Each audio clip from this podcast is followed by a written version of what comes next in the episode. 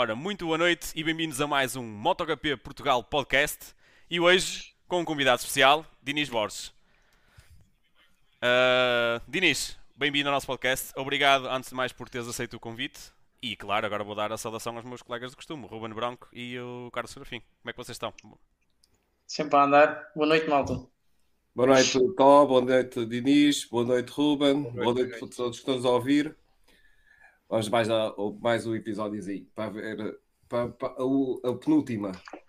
É, a penúltima. Isto está quase, está quase a acabar. Mas nós, o podcast provavelmente não fica por aqui. Uh, teremos que fazer umas coisinhas especiais pelo meio. Uh, e vai, vai, ser, vai ser assim uma coisinha. Vamos ter que inovar qualquer coisa aqui para não ficarmos tanto tempo uh, a desesperar por, por, por provas. Uh, Dinis, provas, provas, provas. Tu estás, estás parado agora, não é? Uh, sim, vou. Digamos que não tive parado porque tive a prova do Mundial dos Superbikes, uh, onde correu bastante bem. Uh, quase consegui pontuar de novo. Trabalhámos duro, foi um fim de semana bastante duro, onde conseguimos alcançar a 17 posição. Estou bastante contente com as dificuldades que nós tivemos. eu e a minha equipa lutámos bastante, pá, afinal, um setup bastante bom para, para a moto, mas conseguimos alcançar esse resultado. para a semana, terei a penúltima prova do Campeonato Nacional de Velocidade, que se vai realizar no Estoril, uh, onde eu estou a lutar uh, pelo, pelo título na classe Super Sport 300. Uh, irei dar o meu melhor para tentar conseguir o máximo de pontos possíveis para ser campeão nacional. Eu acho falta, que... falta os pontitos, mas tudo é possível. Se tens 100 pontos em, 100 pontos em jogo, bora para Sim, a frente. Eu acho que podemos começar mesmo por aí, por, um, um, por uh, o Diniz ter estado no, no, Campeonato do Mundo Superbike. Como é que é um português estar no meio, digamos, dos tubarões todos? Como é que é estar no meio de, daqueles que nós vemos todos os dias na TV? Que, como é que é estar lá? É uma sensação incrível. Uh, no, no paddock é incrível ver, por exemplo, o Toprak ou um Bautista a circular ali no paddock. é incrível de ver. Uh, dentro de pista também é incrível, porque os pilotos do Mundial são de outro planeta, digamos assim, porque são mesmo doidos. Uh, e tu também começas a ganhar um pouco dessa garra andando lá no campeonato. Uh, mas sem dúvida, diverti-me bastante nestas duas corridas e queria agradecer à Federação por isso, por me surgir essa oportunidade de mostrar o, o que vale e acho que consegui demonstrar bastante bem. E qual é que achas como é que achas que o que é que aprendeste e o que é que tu podes dizer que tiveste mais dificuldade a nível de termos mundial? Uh, o que eu sinto mais dificuldades é mesmo andar em grupo, porque a classe Super Sport 300 é uma classe onde tens que andar em grupo para fazer voltas rápidas. Se andar sozinho não consegues fazer voltas rápidas, porque os tempos são muito próximos. Uh, tu fazendo mais uma décima consegues descer, por exemplo, 10 posições, é uma coisa tipo Uh, abismal. Abismal mesmo. Uh, e eu não tenho muita experiência de andar em grupo, porque no Nacional sem, uh, somos sempre dois a lutar ali pela vitória. Não há aquele grupo como no Mundial, que são 20 a lutar pela vitória, é completamente diferente. Uh, eu só andei três vezes em grupo, que foi no Mundial, um, e é isso que eu sinto grandes dificuldades comparativamente com os pilotos do Mundial. Oh, Dinis, ah, mas... certo. Oh, Dinis, mas, é outro mas... nível, não é? Sim, sem dúvida. Mas, mas por exemplo, uh, tu, tu, sentes que aqui no, no, no, Nacional, por exemplo, tu estás a, é a disputa do título com, com, outro, com outro piloto. Uh, e os outros, pá, pronto, vão fazendo pela vida, mas não têm, não, têm essa, não têm as condições nem o nível de exigência que tu e outro piloto têm neste momento, estão a disputar pelo campeonato. No Mundial, sentes que qualquer um pode vencer. Ah, sim, porque digamos que a grelha são 32 pilotos sendo que 20 estão a lutar pela vitória. Eu, eu fiquei em 17 a 5 segundos do primeiro, que é uma coisa. E é, é incrível andar em grupo, mas também acho um pouco perigoso. Mas pá, não se pode. Pá, eu não penso muito nisso. Pá, tento divertir-me ao máximo. Uh, e aquilo é incrível andar em grupo. Então, e, e Dinis, quando vais para uma prova desse nível mundial, qual é que é a tua preparação para, de antes de, de entrar em pista ou tipo de treino, como é que é a tua rotina? Minha rotina, uh, eu tento sempre dormir uh, o máximo de horas possíveis, que é para estar uh, bastante bem psicologicamente. Faço sempre um aquecimento, corro sempre o paddock, salto à corda e vários outros exercícios. Alongo bastante bem, que é bastante importante. depois meto os meus fones, tento me concentrar. E, e estás no teu mundo. E dar o meu melhor. Vou fazer uma pergunta muito à, à pil... fazem aos pilotos. Qual é o tipo de música que ouves quando estás antes de corrida? Não posso revelar. Não posso revelar. É o segredo. Posso... É, o é, segredo, é segredo, é segredo. É segredo. Olha, tenho um amigo meu que correu do, do, Campeonato Nacional e também chegou a fazer algumas provas e acompanhar, mais, mais, provas, mas mais acompanhar o, os mundiais. Ele costumava dizer-me que era o seguinte: o pessoal do Campeonato Nacional é aquela malta que vai de ténis e de calças de ganga. O pessoal do, do Mundial de Superbike já é aqueles que já vêm de fato de macaco e que todos equipados e não sei o que mais. Notaste bem essa diferença do, dos Eu sei que é um desporto que é feito por menores uh, e ali os pormenores são cada vez mais sensíveis, não é? O nível mesmo na, nas boxes e nas equipas, notaste muita diferença entre a, a tua equipa e ou deste conta da diferença das equipas do Mundialistas para as equipas do Campeonato Nacional? Sim, é bastante diferente porque nós cá em Portugal não temos tantas condi uh, condições financeiras como no resto do mundo. Um, mas eu e a minha equipa, com o pouco que temos, conseguimos fazer andar ali no grupo, andar com os mais rápidos do mundo, que é uma sensação incrível. Uh, mas vendo as outras equipas, é, é uma cena completamente diferente. Tem telemetristas, há uma estrutura enorme por trás. Um, as motas são sempre a brilhar, é uma cena completamente diferente. Yeah. Eu acompanhei, fui uma vez ao paddock do MotoGP e, e já fui ao paddock da, das Superbikes e, e frequentei muitas vezes o paddock do nosso campeonato nacional e aqui o nível é mesmo do outro mundo. Completamente Eu, diferente. Completamente é nível, diferente. É nível mundial, né? Exatamente, exatamente. é completamente. Então, falamos agora aqui da, da prova que aconteceu em Portimão, mas o que é certo é que tu também já estiveste presente no Estoril no Mundial e creio que aí pontuaste, não foi? Sim, consegui fazer um 15 lugar, uh, e... sendo, sendo o primeiro português a pontuar uh, no Mundial da Superbike. Uh, para mim foi uma cena incrível uh, conseguir terminar em 15. Eu queria terminar um pouquinho mais à frente naquele momento, mas agora fico contente com o 15 lugar, porque nos primeiros treinos livres uh, consegui fazer na geral nono. Eu estava ali a tentar lutar pelo top 10, só que as corridas são sempre completamente diferentes, uh, onde são grupos de 20, como eu já tinha dito há pouco, e é sempre difícil gerir uma, uma prova deste campeonato. E qual é a pista que tu dás melhor? Portimão ou Estoril? Epá, isso é uma pergunta boa, mas neste momento eu gosto bastante do Estoril porque já rodei mais vezes do que Portimão, mas Portimão também é uma pista que eu adoro bastante porque, pronto, é montanha russa e é brutal de andar lá. eu gosto das duas bastante. Nós, temos, nós, somos, nós somos fãs do Estoril, é, pelo menos eu e o, e o Serafim, e, e, tenho saudades. Aliás, estive a ver estes dias um, um documentário pela milésima vez do, do Valentino Rossi. Uh, e há uma parte em que, que, que fala de, daquela grande disputa que ele, que ele começou, começou a ter depois quando, com, com o Jorge Lourenço. E quando mostraram as imagens de Estoril, eu, ah, oh, o Estoril. fiquei, fiquei mesmo, a sério, gosto mesmo, gosto bastante do, do traçado de Estoril. E sinto pena por não, por não estar no, no, no campeonato de MotoGP também. Não, não descurando do, do nosso circuito de, de, de, Portimão, que é, que é espetacular. Olha, temos aqui sim, uma pergunta, antes de mais, uh, para avançar. Eu estou aqui a coordenar um bocadinho isto. Eu vou estar um bocadinho mais calado do que eles, porque estou a tentar uh, coordenar isto e as perguntas, estar atento para não falhar com ninguém. É do Johnny Oliveira, que eu acredito que seja o nosso João. Provavelmente. Uh, se, não for, é. se não for, peço desculpa. Uh, que diz: Com que piloto o Diniz se identifica mais no Mundial de Superbikes?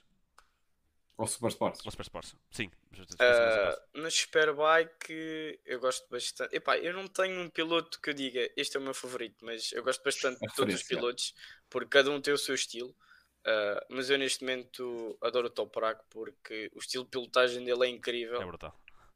E eu cada vez que eu vejo aquilo eu fico surpreso porque eu que ando em cima de uma moto eu penso como é que ele faz aquilo? e às vezes eu tento também fazer e não é nada fácil. Então fico mesmo surpreso por isso e acho que para mim o Toprak é um dos melhores pilotos da Superbike. Falando das Super Sport 300, uh, das Super Sport, neste momento o Dominic Agarter para mim é um dos pilotos que se destaca bastante, que ele ganha, ganha tudo, digamos assim, quase. Uh, todas as corridas, ele consegue andar ali na frente. Se não ganha, fica no pódio. Uh, umas quedas pelo meio, mas nada demais. É um piloto bastante uh, que, que, faz bastantes pódios e, e, esses são os meus dois pilotos que, que eu admiro bastante. E do MotoGP? Uh, Moto, MotoGP. Podemos fazer históricos, até podes fazer históricas. Vá. MotoGP neste momento, pá, eu sempre tive aquele bichinho pelo Marco Marques porque ele tem um estilo incrível. Que eu admiro bastante os pilotos têm estilos diferentes dos outros pilotos, uh, porque ele dá uhum. aqueles saves incríveis. Uh, mas também admiro bastante o Banhaia, que tem uma consistência brutal. Ok, a Ducati também ajuda bastante na pilotagem dele, mas esses dois pilotos MotoGP Moto 2, para mim, sem dúvida, eu sou fã do Pedro Acosta, porque o Pedro Acosta, é, Pedro Acosta vai ser um é o primeiro ano dele, faz umas vitórias e pá, para mim, sem dúvida. Mas a época dele ano passado foi fantástica, né? Sim, é sendo rookie e ser campeão de Moto 3 é, é, incrível. E em Moto 3 eu sou bastante fã do Izan Guevara, porque hum, no ano em que ele selecionou-se para, para a Rookies Cup, eu esse ano estive com ele uh, nos testes da Red Bull Rookies Cup. Uh, ele passou, infelizmente não, porque aquilo era um nível bastante elevado, era bastante difícil, eram cerca de 200 pilotos para lugar de 20, era bastante complicado, mas eu conheci-o um, bastante na Rookies Cup e é, eu admiro bastante ele. E uma pergunta aqui, agora que também tocaste da Rookies Cup barra Moto 3, qual é que é a principal diferença entre a Moto 3 e a tua 300? Uh, ah, são motos completamente diferentes. Eu não andei numa Moto 3, mas andei numa pré-Moto 3, que Sim. em termos ciclísticos é o mesmo, só muda mesmo em termos de potência no motor. Uh, mas são motos completamente diferentes. Eu, na minha opinião, uh, gosto mais das 300, porque é uma moto, digamos, mais suave. não é preciso adaptar o estilo à moto. qualquer estilo de pilotagem consegues andar numa 300, ao contrário de uma para moto 3 que se não andas com, com aquele estilo de pilotagem naquela moto, não consegues andar rápido, que é uma moto bastante rígida, tens que fazer tudo certo, enquanto que as 300 dá para variar bastante. Está certo então. Carlos, queres meter mais alguma pergunta ao Dinis? Uh, olha, agora estava a fazer, estava a pensar numa e estava, olha, é uma pergunta que eu costumo fazer aqui aos nossos convidados. E como tu, como tu piloto, Uh, agora, neste momento, temos, estamos a passar por um momento assim mais uh, alto do motociclismo nacional, com a participação do Miguel Oliveira, com o presidente da Federação Internacional de Motociclismo, uh, que é português também, mas as bancadas e o público continuam a não aderir ao nosso campeonato nacional. O que é que tu, na tua opinião, o que é que achas que falta neste momento para o campeonato se lançar? estás a falar do campeonato nacional, certo? Campeonato nacional, correto. Uh, eu acredito que se houvesse um pouco, digamos, de mais publicidade uhum. a dizer que irá haver um evento no Autódromo do Estoril, eu acredito que aparecesse mais gente. E também acredito que muita gente não sabe o que é que é o motociclismo, porque uh, eu vou contar aqui uma história que, que foi numa primeira prova que hum, eu nunca tinha levado amigos meus a ver uma prova. Uh, e eu tentei-os convencer, eles lá vieram e adoraram. E agora, cada vez que eu tenho prova, eu aviso, eles querem vir e é completamente diferente. Eu acho que muita gente não sabe o que é que é uh, o motociclismo, pensa que é um desporto perigoso e que motas e motas aquilo e motas aquilo, toda a gente fala. Mas não deixa de ser uh, perigoso. Sim é, sim, é perigoso, mas a malta hum, em geral eu acho que exagerou um pouco.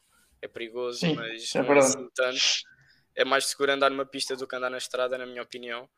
Sem dúvida. Um, e a malta tem muito esse trauma, mas depois de, de verem corridas ficam a adorar. Eu tenho, eu tenho, sou da outra geração e tivemos aqui um convidado há duas semanas atrás. Perdão, desculpa. O Alex Laranjeira, eu sou do tempo de ver o Alex Laranjeira a correr no Estoril e a bancada A do Estoril cheia, que nem o ovo. Por isso é que eu estou a dizer. E não víamos divulgações que há hoje em dia da, das redes sociais. Havia as revistas de, da especialidade, mas as revistas estão cheias. Mas fomos ali um bocadinho mais abaixo. Uh, desculpa, as bancadas estavam cheias, mas fomos ali um bocadinho mais abaixo. Tu és de Sintra, não é? Uhum. Uh, ali ao cabo da Roca, que está cheio de motas e cheio de pessoal. Acho que e, e, tem mais motas do que no tempo que se calhar o Alex Laranjeira corria.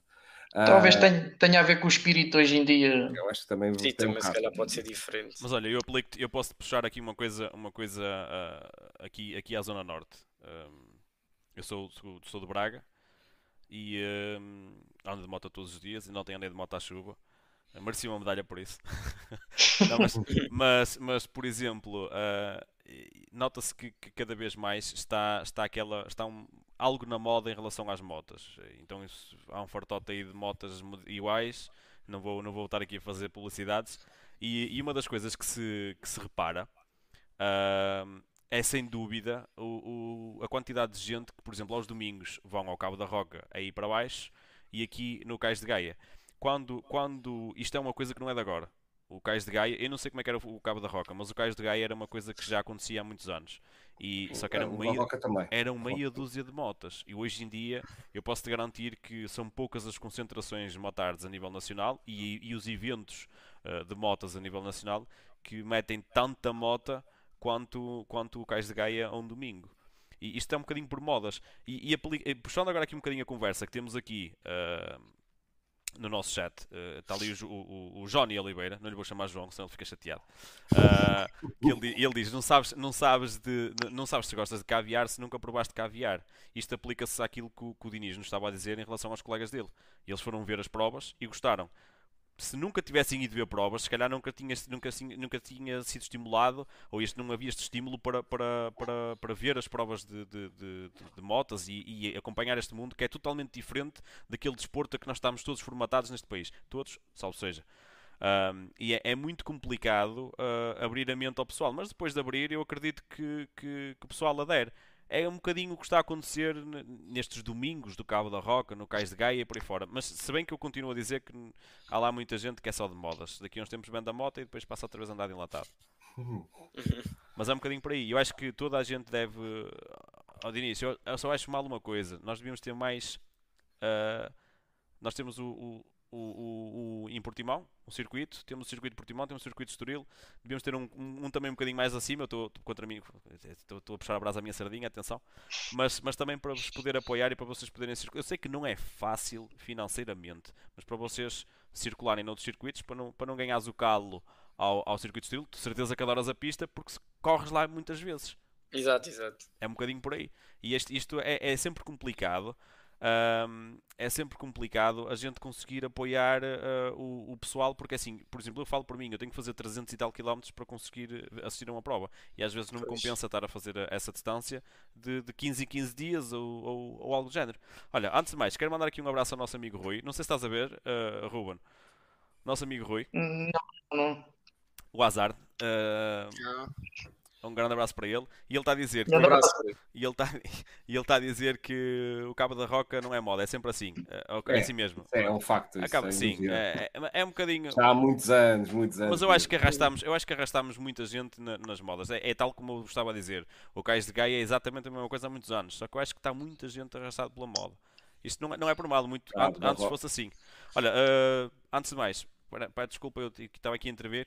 Um, uma, uma, uma, boa noite ao nosso colega, ao Miguel Nugas, que eu acho que é ele que está com este projeto novo do Ice Light Show, que, que nos está a acompanhar também aqui hoje. O Luís Cerejo perguntou ao Diniz como é que te sentes por teres 17 anos e andares a mais de 200 km por hora e teres, e teres a oportunidade de esmifrar uma moto até o limite? Epá, um, isso dos 200, uh, 200 km hora Uh, digamos que na reta do Estoril, como é grande, uh, tu não dás por essa velocidade, mas pá, quando metes as mãos ao travão a 200, a 200 km hora, sentes uma pacada bastante forte do vento. Uh, mas eu adoro adrenalina, portanto gosto. E mesmo apertar com a moto ao máximo, pá, também gosto. Isso é bom. Deixa-me saber aqui se temos mais alguma pergunta assim muito rápida. Olha, temos uma. Uh, não, temos neste caso é o Luís Clara que diz que F8, F8CA, perdoa-me se eu não estou a pronunciar isto bem, show sempre presente no apoio ao motociclismo e aos pilotos nacionais. Força de Inês Borges. Apá, eu não sei se pronuncia bem ou não, mas se está sempre presente, obrigado. é isto que temos, é isto que temos e precisamos. E uh, o a outra pergunta, neste caso Ice Light Show, que creio que seja mesmo do Miguel Nugas, a dizer, Diniz, não achas que deveria haver mais divulgação, por exemplo, nas escolas? Falámos disto no último podcast com o Laranjeira. Pois foi. Sim, na minha opinião, devia haver eh, publicidade em geral. Por exemplo, eh, um anúncio, pelo menos, eh, durante uma semana na televisão, por exemplo. Eu acredito que seja bastante caro, pá, mas acredito que ia recompensar, eh, que ia bastante gente ver, ver a prova. Mas também nas redes sociais, haver bastante publicidade, bastante gente a meter que irá haver corrida, e eu acredito que, que havia muito mais pessoas a, a ver o Campeonato Nacional. Aqui no nosso podcast, e no- até a nível da, site, da, da nossa página, a gente tem sempre divulgado sempre que há provas do Campeonato Nacional. E é com bastante orgulho que a gente faz isso e com bastante gosto. que. Gostamos que os pilotos nacionais. Nós não, não, só- não temos só o Miguel Oliveira, Estamos Miguel Oliveira já tem o seu caminho ah, e continuo com, muita, com muito sucesso e com muito mais sucessos que pela frente, mas também ver pilotos como o Diniz e outros pilotos ah, que estão que para fazer o seu caminho. Aliás, o Diniz precisa mais neste momento, não é? Mais apoio Exato, do que o. Miguel. Pois, exatamente. Falar em apoio, falar em apoio, um pequeno à parte aqui, uh, mais uma vez, que é estamos com uma situação complicada em relação à Carlota que está a lutar pelo campeonato nacional. Uh, infelizmente a Carlota está a passar com alguns, alguns problemas uh, pá, financeiros que estamos a precisar de patrocinadores. E uh, quem puder patrocinar o projeto da Carlota, nós temos em mãos o, o, o projeto da Carlota, é um projeto muito bem elaborado pela Diana e pelo Nuno. Quem puder a, a patrocinar, ótimo. Quem quiser fazer uma doação, pode passar na nossa página, no nosso grupo. Uh, pode mesmo passar também diretamente nas redes sociais da Carlota. Está lá tudo. Pode ser por MBWay, pode ser por transferência bancária. A Carlota tem uma associação. Se eventualmente precisarem, eles passam tudo direitinho, como foi um donativo, uh, tudo o que vocês quiserem, comprovativos, tudo direitinho. Mas não vamos deixar morrer o sonho da miúda, que ela está, está a tentar crescer nisto. Mas, uh, como o Diniz disse logo no início do podcast, tocou logo num, num, num, num ponto fundamental. Somos um país que não tem apoios para isto. É, é um país é fácil. financeiramente é muito difícil. Nós certamente vamos tocar mais um bocadinho neste assunto com o Diniz, mas deixo já este apelo à Carlota antes que o pessoal saia do podcast. Pá, é, é necessário. Nós se queremos manter o- o- estes talentos e se queremos lutar por mais, temos mesmo que o fazer. Ahm, antes de passar a bola outra vez ao Carlos e ao Ruben, ah, o, o, o, o Johnny, o Johnny Oliveira, Johnny. disse, disse aqui numa pergunta eh, qual é que era a moto que tu aconselhavas aqui ao, ao- aqui ah, qual é a moto que tu aconselhavas para o Tó e para o João eh, iniciarem a carreira deles motociclistas profissionais em track, em track days em track days amadores motociclistas profissionais de track days amadores Pá, eu acredito que uma 600, com calma, era uma moto bastante boa para começar. é, mas sabes que nós, nós a rodar vai ser aqui no, no circuito de, de Baixo Sameiro sabes que aquilo está tá numas condições Ah, Oh, sei, sei, Braga. espetáculo parece, Uma, parece uma dá uma moto, motocross. moto, Ganhas bastante experiência aí. Sim, aí sem dúvida, sem dúvida. Mas a pista é fixe aí, que eu já, eu já rodei. Pá, até gostei bastante da pista, só que é entretanto gira. nunca mais correram porque Aquilo não está tinha condições. Tá Mas- complicado, está complicado aqui. Então, e Diniz, só falta, acho, na minha opinião, mais uma pergunta antes de avançarmos Sim, sim. para as corridas a nível mundial, porque este fim de semana tivemos um fim de semana cheio entre Superbike e MotoGP. Queria perguntar como é que começaste, como é que, eu como é que tu levou para as motas? Ah, eu já contei isto bastante vezes, mas ahm, que é para não te chateares muito. Não tens, uma Eh, grava- não tens aí uma gravação? ah, já tive, já tive, agora não tenho, mas já tive. Mas eu não tenho problemas em contar. Ah, digamos que eu não estava a ter eh, um sucesso muito bom na escola. Ahm, e o que é que meu- os meus pais faziam quando eu era assim mais pequenino? Ah, tiravam umas coisas como os pais normais e eu naquela altura fazia o contrário. Então os meus pais decidiram como eu gostava bastante de motas, abri uma escola em Sintra aqui de, de pilotos, que na altura estava lá o Ivo Lopes a dar eh, como piloto, e meteram-me lá. Eu a partir daí melhorei as minhas notas na escola uh, e foi aí que tudo começou, à volta de pneus. Era a semana inteira à volta de pneus, sempre à volta de pneus. Comecei a evoluir. Um, depois uh, saltei para o Troféu Oliveira Cup, uh, onde evolui bastante com o Miguel e, e mesmo com o pai do Miguel, onde eu aprendi bastante. Que depois acabei por fazer um, uh, o Campeonato Espanhol de, de Pré-Moto 3. Uh, foi um, um, campeonato bastante difícil, mas eu lutei com o que tinha e consegui fazer alguns resultados bons. Um, depois, a partir daí, uh, entrei nas 300, vai fazer 3 anos no final deste ano, onde consegui hum, habituar-me bastante bem à moto. Gostei muito mais do estilo das 300. Um, consegui logo fazer pódios e, e andei a lutar pelo título. Uh, e pronto, e agora estamos aqui uh, para mais uma luta. Onde é, onde é que te vias daqui a uns aninhos? Se calhar uma pergunta também já te, faz, já te fizeram várias vezes. Pá, o meu sonho, sem dúvida, uh, era chegar ao MotoGP. Só que com os apoios que neste momento temos em Portugal, eu acredito que seja bastante difícil chegar ao MotoGP, que que é um campeonato que exige muito dinheiro, uh, mas a Superbike um pouco menos, mas mesmo assim uh, também exige bastante dinheiro. Uh, mas eu gostava bastante agora chegar ao Mundial da Superbike, correr na categoria neste momento Super Sport 300 a temporada inteira, para mim era um sonho.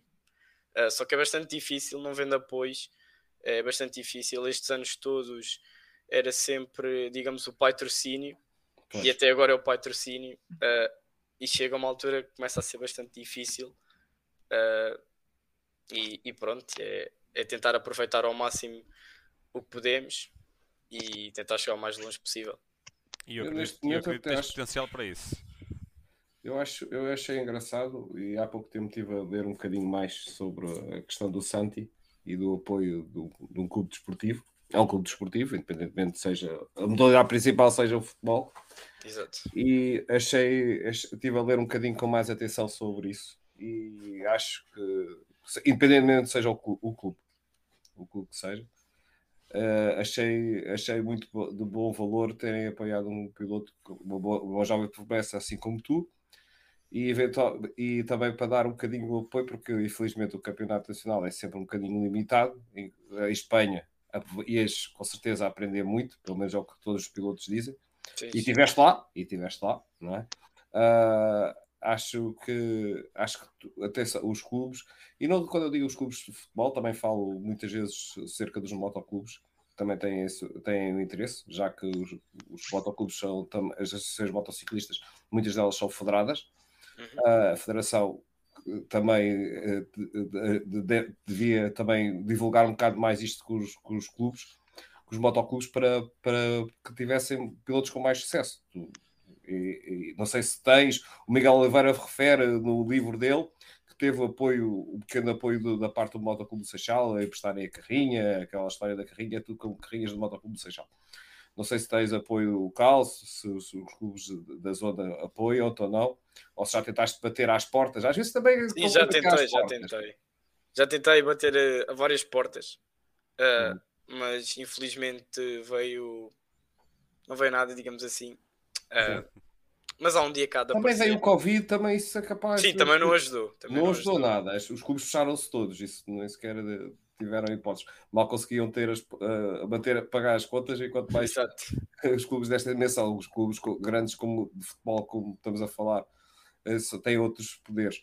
Mas uh, isto é, eu vi também há uns tempos atrás uma entrevista ao, ao André Pires em que ele batia a portas de todo, todo, todo o sítio que havia da, da, da, terra dele e conseguia, nem que fosse do supermercado, da, da mercearia, ele punha lá um autoclante na moto e, e chegou a ser campeão nacional de, de superbikes em Portugal e, chegou, e até chegou ao, ao campeonato do mundo.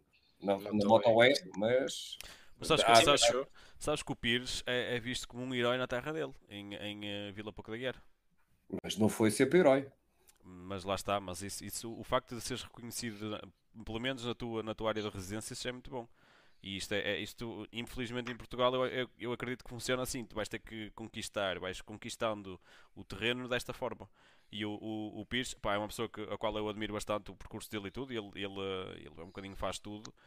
E uh, saiu do Moto há relativamente pouco tempo. Já, já esteve no, no, no Grande Prémio de Macau. Já foi campeão, como, como falaste muito bem, de Superbikes. E, eh, epá, mas também é outro piloto que, que se calhar não foi bem aproveitado em determinadas a- a- situações. Acho que, acho que aqui em Portugal funciona um bocadinho, um bocadinho assim. Eh, infelizmente, infelizmente para, para, para grandes talentos como tu, Dinis, e, e tínhamos outros, outros colegas teus de, de, de, de- circuito que, que, pá, que infelizmente isto não é muito complicado. E eu espero que, honestamente, que, que a sorte vos bata à porta, eh, se não for aqui, porque se tu de certeza que em vez de andares de, de, de moto se tivesses, se tivesses umas chuteiras e fizesse assim uns golitos, de certeza que tinhas mais gente atrás de ti. Isto, é- isto é que me deixa triste. também são milhões. Pois, pois. está a bola também. Né? Sim, sim, é, mas, é, mas é um bocadinho por aí. E Mas atenção, eu é diferente. e atenção, eu vejo futebol, nada contra, eu vejo futebol, eh, o meu desporto favorito continua a ser e sempre será desporto motorizado, tudo que meta duas rodas e mesmo quatro rodas eu, eu troco por um jogo de futebol facilmente. Fácil. Ah, mas muito fácil mesmo. Ah, aliás, tão fácil que nós marcámos um podcast para uma quarta-feira, ah, numa altura em que estava jogos da Liga dos Campeões, nem sequer me lembrei disso. Só para ter noção. Depois é que me disseram: olha, o podcast não vai ter grande visibilidade porque é a Liga dos Campeões. Olha, agora, ah, antes de dar continuidade ou ao Ruben ou ao Branco, ou ao Ruben Branco, ou ao Ruben ou ao Branco, ou ao Carlos, ahm, tenho aqui mais uma que é que já me ia escapar. O Rui, o Azar, tu conheces, não é? Eh, disse, Dinis, ser sincero, pá, diz lá, os 200 na reta não são nada comparados com os 70-80 que dás na curva 2 ou na curva 7.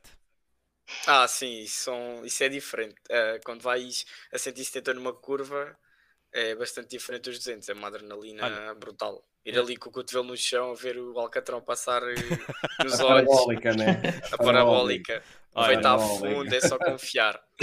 Ah, é confiar, é gás, gás colado e confiar. Ah, já, já agora, para ele continuar todo babado, diz-lhe a ele que ele não ouviu. Eu acho que ele chegou tarde, eh, só por isso já devia levar assim um, um caçulo na. na- Eh, chegou tarde ao podcast, diz-lhe a ele qual é o teu circuito favorito?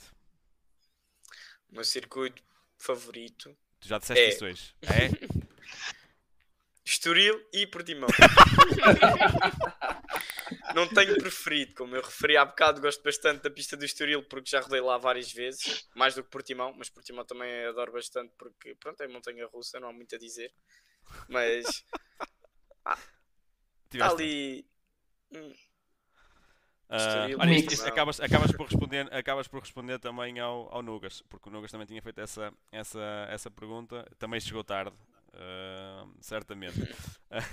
Mas estiveste bem agora na resposta. Ahm, e Ruben? Estávamos a falar há pouco do, do, do, do, do- de velocidades. Ah, da espera estrada. aí. Andas mais calminho? O que, o que, o quê? Na estrada, andas de moto ou não? Não, não, ainda não tenho carta. Mas, mas olha, ahm, falta-me aqui uma. O Johnny perguntou: quando não corres nem estudas, o que é que gostas de fazer, Dinis? Tipo, se praticas outros esportes, se és virado para os videojogos, ah, o, que é que tu, o que é que tu gostas de fazer nos teus tempos livres? Ou namorar? Também, também. Também faz parte. também faz parte, exatamente. Ah, pá, gosto bastante, por acaso, de treinar físico, sempre gostei bastante. Ah, pá, digamos que faz parte agora do meu treino, porque não, digamos que não é tempo livre, pá, mas de vez em quando também vou à Playstation treinar um pouco no jogo das Superbikes, MotoGP. Por acaso aprende-se bastante. Há vezes certas coisas, pequenos pormenores, ah, também às vezes treino também um- a minha reação. Eu tenho uma aplicação onde treino a reação ao semáforo, que é bastante importante. Ahm, epá, e também gosto de andar de bicicleta, mas epá, sem dúvida nos meus tempos livres gosto é de andar de moto. Tu, por amor de Deus, quando andares de bicicleta, desvia-te dos carros. Ah, claro. Precisamos, precisamos, precisamos que estejas inteiros. É que estes gajos são mesmo malucos. Ah, pois, já pois. Isso é verdade. Vais andar para o mato, não há carros, é mais fácil. Exatamente. Faz como eu. Sim. Também, também. Este Sintra estás ali num sítio muito bom. Sim, sim, sim. sim. Também vou às vezes. Bom, então vamos avançar para as corridas deste fim de semana. Quer dizer, Ah, ah, podemos avançar, mas já agora deixa só O, o, o Rui está super, está super uh, ativo aqui no nosso chat. E ele disse: O problema é que em Portugal continuamos a preferir queimar-nos uns aos outros em vez de nos ajudar. Pelo menos nisso, e ele agora está aqui está-nos a dar graxa. Pelo menos nisso os podcasts sabem trabalhar e ajudar os, os pilotos. Sim, nós, nós, nós uh, e trabalhamos bem em conjunto, uh, porque nós, nós temos o podcast, como tu sabes, o, uh, o, o Nugas, que hoje já falou connosco, tem um projeto novo, o Ice Light Show. Nugas. Força Nugas com isso, qualquer coisa também estamos aqui e o, uh, por exemplo, a Bandeira Amarela, os nossos colegas de Bandeira Amarela que são destinados, são, são focados só em Fórmula 1, também nos dão mil e uma ajudas. O Rui, o próprio Rui, hum, participa no, no, no em, em, vários podcasts, e, salvo erro até no, no, no FF1, não é? No, não, no, é algo assim do género. Oh, oh, Rui, corrige-me por favor, porque isto aqui agora assim de cabeça vai, vai muito mal. Mas isto para quê? Nós, nós no fundo não temos problemas nenhums em divulgar todos os, os podcasts porque opá, eu fico contente. Se, se, o, Nugas, se o Nugas está aí uh, e agora tem um podcast, até tem um projeto novo. Se o Rui está aí, tem um, um podcast, um projeto, um projeto já com, com algum tempo. O nosso podcast tem cerca de dois anos. Uh, opá, por que não? Nós, quantos mais melhores? Uh, nós até podemos Sim, apoiar sabe, aos outros. Quem sabe, quem sabe até fazemos no final do ano um podcast especial com vários elementos de, de diversas equipas de podcast e por aí fora, se não, não, não, não implica em nada. Há espaço para todos. Uh, e, uh, e olha, o, o, o Rui corrigiu-me agora. Corrigiu-me não, disse sim, é VFF1 uh, eh, e VFF1 motores. Opa, há, espaço, há espaço para todas. Pessoal, já agora sigam também. Uh, há, há, espaço para todos e, e, acho que é bom que, que haja uh, este tipo de, de, coisas, porque vamos, sem querer, vamos acabar por vos divulgar uh, mais a vocês, mais este desporto, e é isto que se quer, é dar, é dar visibilidade. E é divulgar os, os pilotos como o, o Diniz e os outros todos estão aí a e até, Aliás, o, o, Rui ao bocado até... É o Rui ao bocado até disse aqui uma coisa engraçada. Uh, pá, melhor que o Rui, o Rui é uma pessoa muito experiente nisto, o pessoal provavelmente alguns não conhecem, mas este nome não é muito estranho a, a, a, quem, a quem segue principalmente Superbikes. E a voz dele, então, se ele falar, toda a gente o conhece. Uh, mas se formos por aqui, uh, o Rui falou há bocado de uma situação que é, ele tinha uma sugestão face ao CNV, que era que haja alguém naquele sítio que manda, todos nós sabemos, que promova e aceite um streaming das corridas. E o Diniz sabe a diferença que fazia ter corridas transmitidas. Eu sei, eu sei que em tempos houve, porque até na altura foste tu que me passaste o link, uh, Carlos, e eu acompanhava alguma coisa. Opa, é muito complicado tu dás apoio a um piloto nacional se tu nem sequer tens onde o ver. Sim. Deixa, consigo... deixa só, só dizer aqui uma coisa, Tó. Uh, não tem a ver com a velocidade, mas devido ao Covid, uh, houve streamings do Campeonato Nacional de Motocross. Sim. Também houve. No YouTube. E até a federação não deixou morrer muito, não deixou muito morrer o campeonato. Isso é verdade, na altura do Covid. Sim, e se transmitimos a, vimos as corridas todas em direto é óbvio que não é uma qualidade abismal, mas foi o suficiente e, e, acho que é um projeto que podia cada vez evoluir mais. Opa, e mesmo rampas de. O campeonato, por exemplo, o Campeonato Nacional de Montanha uh, tem alturas em que é transmitido pelo, no, no YouTube. Sim. Pá, e o, o, o Clube Automóvel Domingo, quando é aqui a prova da, da rampa da Falperra aqui em Braga, é uma, um dos melhores campeonatos de, de europeus de montanha, também transmite através do YouTube. Isto era importante haver este. E eu acredito que os recursos não fossem assim tão grandes quanto isso, que sejam necessários assim recursos tão grandes quanto isso, e isto era, era fundamental para casos como o Diniz e por aí fora. Isto era mesmo um boost tremendo na, na, na carreira deles. Sim, é bastante importante. Dá grande visibilidade. O Campeonato Espanhol Superbikes eh, é transmitido online. Sim, uh, também E ao Rui, e o Campeonato Nacional de Velocidade Português também já foi transmitido online. Não sei porque é que eles voltaram a parar. Não sei, não faço a mínima ideia. Talvez porque seja mais difícil uh, pôr equipas de filmagens na, na, no, nos, nas pistas, porque é um, aquilo é um circuito grande. Não sei porque é que eles pararam ultimamente. Mas hoje em dia há drones, há tanta coisa que se pode fazer. É muito mais fácil cobrir uma corrida, de facto, num cartódromo. Mas, por exemplo, uma rampa também é uma coisa grande e, e fazem cobertura. Uh, acho que é uma boa, é, acho que é uma excelente ideia porque, continuar a apostar na, na, no streaming. Pá, porque não? E ajudava imenso o, o, o Diniz, até porque há muita gente que se calhar naquele impasse de vou apostar, não vou, vou apostar nele, não vou. Uh, viam a prova, via o Diniz a sacar ali um, olha, a, a fazer ali a parabólica de gás colado e ele sou, esquece, isto, isto merece um patrocínio, porque é assim, quem é que não, quem é que não tem orgulho em ver um, o seu negócio ou, ou algo mais no, num, numa moto a passar a alto gás? Quer dizer, se eu até, até te digo mais, Diniz, eu tinha todo o gosto em que tu levasses, por exemplo, o autocolante de MotoGP Portugal na moto, mas tinhas que passar tanto de gás que nem desse para ver. Isso é problema, eu Estás a ver? Isso é... Não, isto, isto agora fora de brincadeiras, a Carlota correu muito tempo com, com autocolantes nossos na moto dela. Por exemplo. Sim. E, e, e porque não, opá, infelizmente nós, nós o, o, o, conseguimos ajudar a Carlota sempre com estas pequenas divulgações, como faremos com, contigo, sem qualquer problema de início. Agora a questão é, vocês precisam, vocês precisam mesmo deste, deste apoio. E, e eu gostava imenso de, de, que o apoio não fosse só virtual, não é? Que fosse que, que, que houvesse estímulo no, nos circuitos. E se calhar para haver estímulo nos circuitos, às vezes era preciso mudar um bocadinho isto, transmitir um bocado as provas, para o pessoal ver que vale a pena ir ao circuito. E já tive grandes corridas do Campeonato Nacional lá. Atenção, Estoril. Pronto, em Portimão nunca fui. Continua. Sim, começarem a ganhar o interesse de ver as provas na televisão e quererem ver na realidade para ver como é que é, uh, ia ter grande visibilidade. É exatamente como o Rui está a dizer agora. Amigo, vou patrocinar, mas a minha marca vai passar onde? Percebeste a, a, a, situação? Olha, temos aqui uma.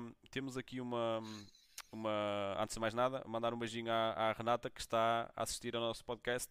Olha a Renata.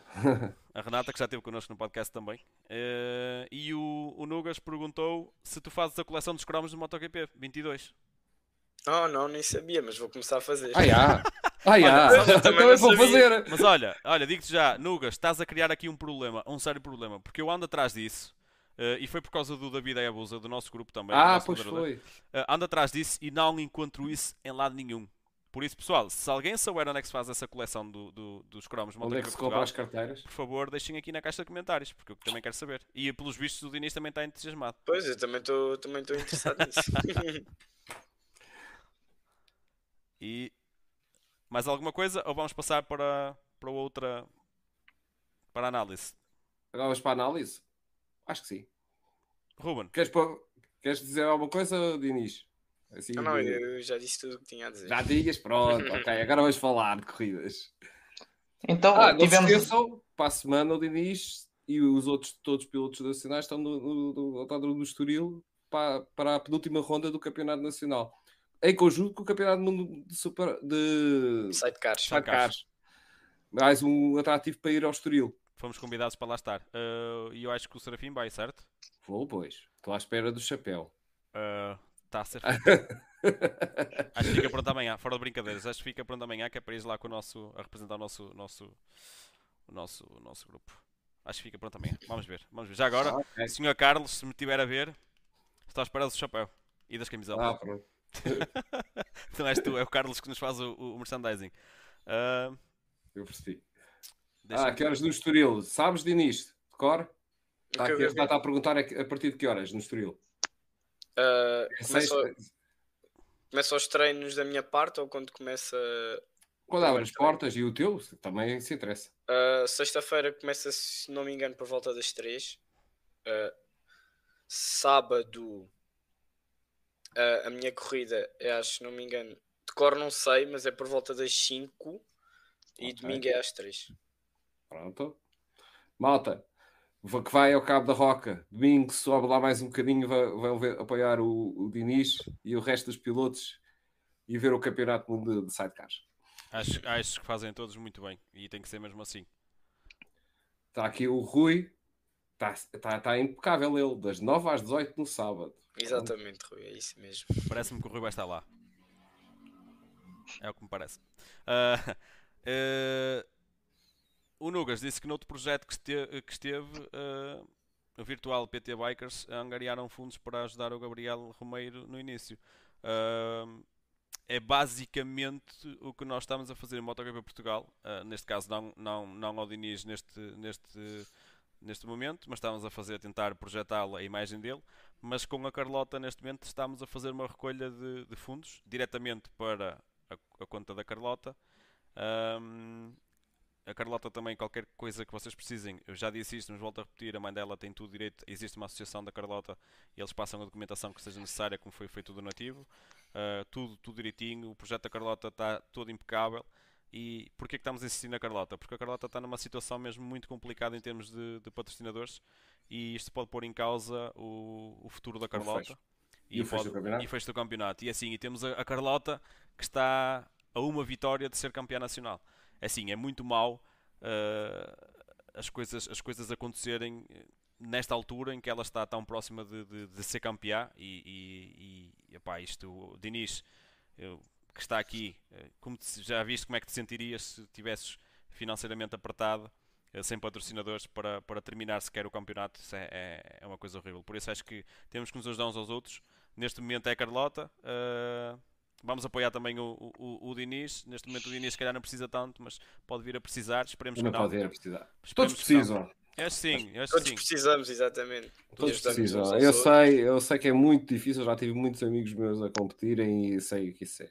Então quando é começas a chegar a um patamar um pouco mais alto, Exatamente. os valores sobem e astronomicamente. Chega a uma altura que tu tens de começar a pensar eh, onde é que vais ah, cortar, não é? Exatamente. E o patrocínio não chega para tudo, pronto. Não, exatamente, chega, chega uma altura que já não dá. Nós temos, é mesmo nós, assim. nós temos acesso à, documentação e a relatórios, a relatórios de contas uh, de pilotos mais jovens que tu, uh, até, e já, é um, já são valores uh, abismais. E, Eu tive um amigo meu que conseguiu correr com uma 125 usada, na altura, uh, do Campeonato do Mundo, e a moto custava uma fortuna. Olha, uma fortuna. Só, só aqui um à parte. Uh, antes de mais, boa noite à Carmen Canelas, que nos está a acompanhar. Já uh, e em nome da equipa, da equipa fica um convite para a visita ao Diniz na box da Rainbow Motor Racing. Exatamente. Podem é... aparecer quando quiserem. Ruben, já temos, já, já temos mais um sítio a ir. Mais um. Ok? e, e, a Carla, a Carla Alves fez aqui um comentário muito interessante. Nós no nosso grupo somos cerca de 30 mil pessoas. E a Carla disse que estamos aqui todos para ajudar os nossos pilotos dentro daquilo que nos é possível fazer. Uh, ok, estou totalmente de acordo. Nós somos 30 mil. Se 30 mil enviassem, eu não digo um euro, digo 50 cêntimos à Carlota, por exemplo, 50 Exato. cêntimos. Que não. Pá, hoje em dia. Nem um café. Nem um café dá, mas 50 cêntimos para a Carlota dos 30 mil que temos aqui já, já salvava a Carlota e se calhar já dava para um investimento em, eh, em futuro material. E o, o Diniz, melhor que ninguém, sabe o quanto é complicado. E aliás, Diniz, Eles estão sempre a crescer, Diniz, não, tu, estão sempre a precisar de material. Exatamente. É tu estás numa fase de crescimento, se calhar até, até às vezes o fato começa-te a ficar curto, não é? Sim, eh, chega uma altura que as coisas. Eu neste oh, momento ainda por cima estou. Pois, ainda por cima na... eu estou na idade que... que, que se dá o pulo. Pá. É... Tudo, tem tudo tem que mudar, mas pá, eu treino com o fato que tenho esteja apertado, não esteja, pá, é aquele que eu tenho, é aquele que eu tenho que andar. E tens que estimar, evitar quedas Exatamente. para não estragar. Estão a ver pá, a importância. Isso, pá, pois isso, isso nem sempre dá para evitar, mas pá, sim, tento evitar ao máximo. Mas tens que andar a faca nos dentes, que é para, para mostrar Exatamente. Uh, antes de voltarmos ao, ao coisa, temos aqui ao, ao, ao assunto como estávamos, uh, o, o, Oliveira mais uma vez a dizer patrocinar e muito bem, as palavras dele foram fundamentais agora. Patrocinar não é só andar com um autocolante na moto de um piloto, é uma grande oportunidade para a equipa fazer merchandising, conteúdos de redes sociais e estar associado a causas novas, sem dúvida. Sem dúvida. Pronto, vamos avançar. Ruben. Então, esta semana tivemos Campeonato do Mundo na Argentina Álvaro Bautista pôr as duas mangas, na Super Pole Race foi o Toprak. Uh, e esta vai para ti, Carlos. Achas que o Álvaro Bautista, creio que pode estar uh, a uma corrida de ser campeão neste momento? Vai ser em Mandavica. Achas que ele consegue arrumar aquilo logo na primeira manga? Na primeira manga? Eu acho que o Toprak ainda vai continuar, vai fazer ali um show-off em Mandalica, admito mas eh, na primeira manga, mas o campeonato está praticamente decidido para ele ser para ele. Muito dificilmente. E, e o Toprak, pronto, já vais falar daqui um bocadinho, depois daquela asneira na, na corrida 1, acho que praticamente deixou, deixou uh, resolveu a questão de, de, de, de, do Bautista não ser campeão. Não vai conseguir revalidar o título. Por muito que eu gosto de ver o Toprak, eu também sou fã, como o Diniz, dele e infelizmente não vai conseguir validar. Aquela, ele e a Ducati fazem um casamento do outro mundo. E também agora aqui, pronto, com esta queda do Toprak, acho que foi com, com muita sede ao pote, uh, para ser sincero. Uh, mas também aquela reta e o Bautista estava no nível superior. Acho que era importante o Toprak andasse, tentar andar sempre na frente do Bautista. Não é fácil, mas pronto, foi a luta da frente. Uh, e Diniz, agora vai para ti. O que é que achas da, prestação do Winker para neste fim de semana? Uh, o Winker uh, fez uma corrida bastante positiva. Andou ali na luta pelo, pelo pódio. mas eu acredito que a, a Honda ainda não, ainda não tem andamento sufici suficiente para acompanhar as Kawasaki's, as, as Yamas e as Ducatis. eu ainda não vejo a moto sufici suficientemente preparada para acompanhar as outras. Mas acredito que se calhar daqui a um ano ou dois acompanhará. Eu também acredito. Se, se partilho exatamente a mesma opinião que tu. Talvez um pouco como a BMW, não?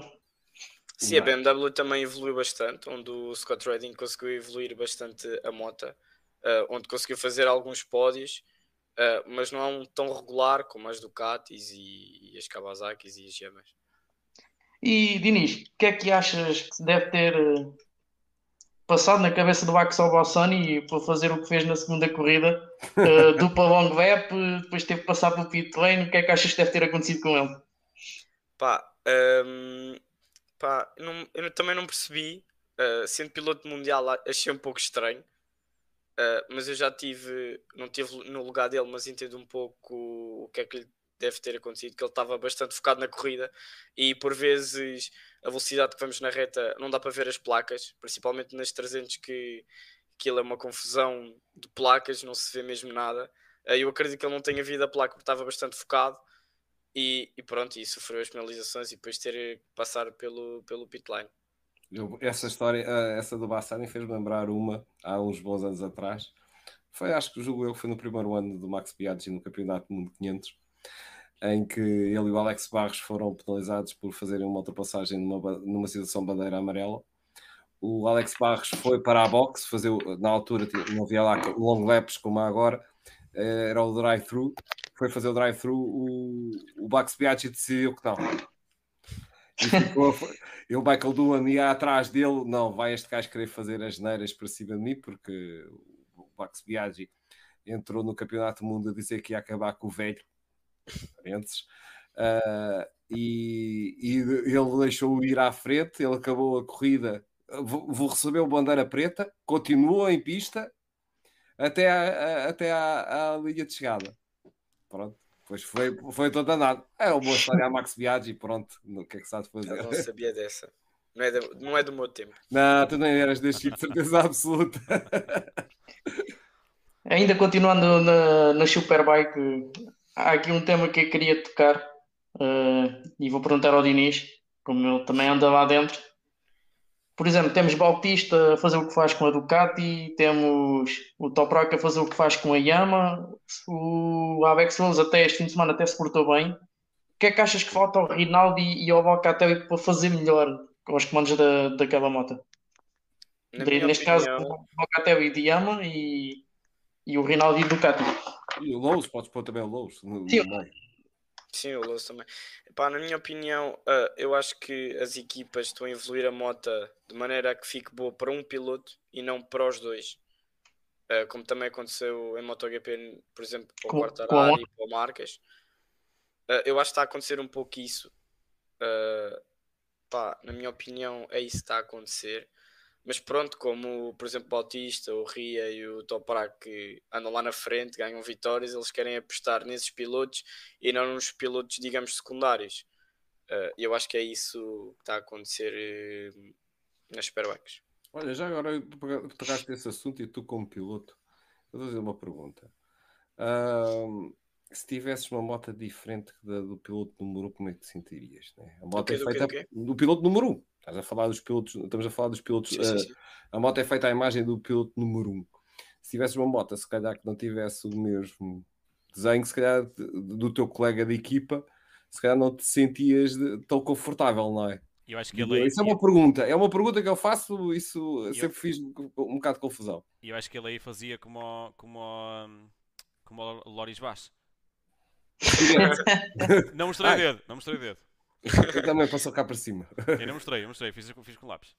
E atenção, mais uma vez, o Boris Baz no post depois fez, não sei se viram, uh, mais uma vez tivemos um piloto de duas voltas na escapatória, neste caso o Tati Marcado, também ficou lá duas voltas e até o Boris Baz estava um pouco revoltado com isto. Eu pago mil euros, dizia Boris Baz, pago mil euros por fazer um gesto com o dedo. Quanto é que a FIM tinha que pagar pelos erros que anda a cometer? Algo deste género. E eles tiveram, eles tiveram muito, e ele teve muito bem com esse post. Mas olha, Diniz, não escapas à pergunta do, do Carlos. Uh, não tivesse então... a moto a do campeão, ah. pronto. Ou do número 1, um. pronto, do piloto. Uh, eu já tive numa situação assim parecida. Uh, pá, eu na minha opinião ficava um pouco revoltado, como é óbvio, Epá, mas tentava dar o, o máximo de mim, como sempre dou. Todos devem dar. Exatamente. Os que uh, devem dar. Pá, e tentar melhorar ao máximo a moto de maneira a que fique boa para mim, dentro dos possíveis. Pá, mas pá, claro que ficava sempre um bocadinho Sim. revoltado, digamos assim. Eu gosto muito de dar o exemplo do, do, do Jorge Lourenço e do Valentino Rossi. Ele não era o piloto número um, teve que sujeitar-se às ordens do piloto, às, às configurações do piloto número um e fez o seu caminho e conseguiu ultrapassar o piloto número 1. E... Exato, porque ficou só nele e não, e não no outro piloto. No outro piloto. E aprendeu. E aprendeu. E aprendeu. Exatamente. Aquela, aquele circuito de, da Catalunha em 2009, 2009 ou 2008? Uh, 2009. 2009, em que ele foi ultrapassado no, na, na última, no, no, último instante, em que ninguém pensava que o, que o Rossi uh, iria fazer aquela ultrapassagem anos mais tarde vês o, o, o Lourenço e mesmo os mecânicos na altura da equipa uh, a dizerem que o Lourenço aprendeu foi naquele momento em que foi ultrapassado na última curva naquele, naquele circuito porque ele não aprendeu nada com o Rossi Uh, não tirou aprendizagem nenhuma em andar a falar da moto.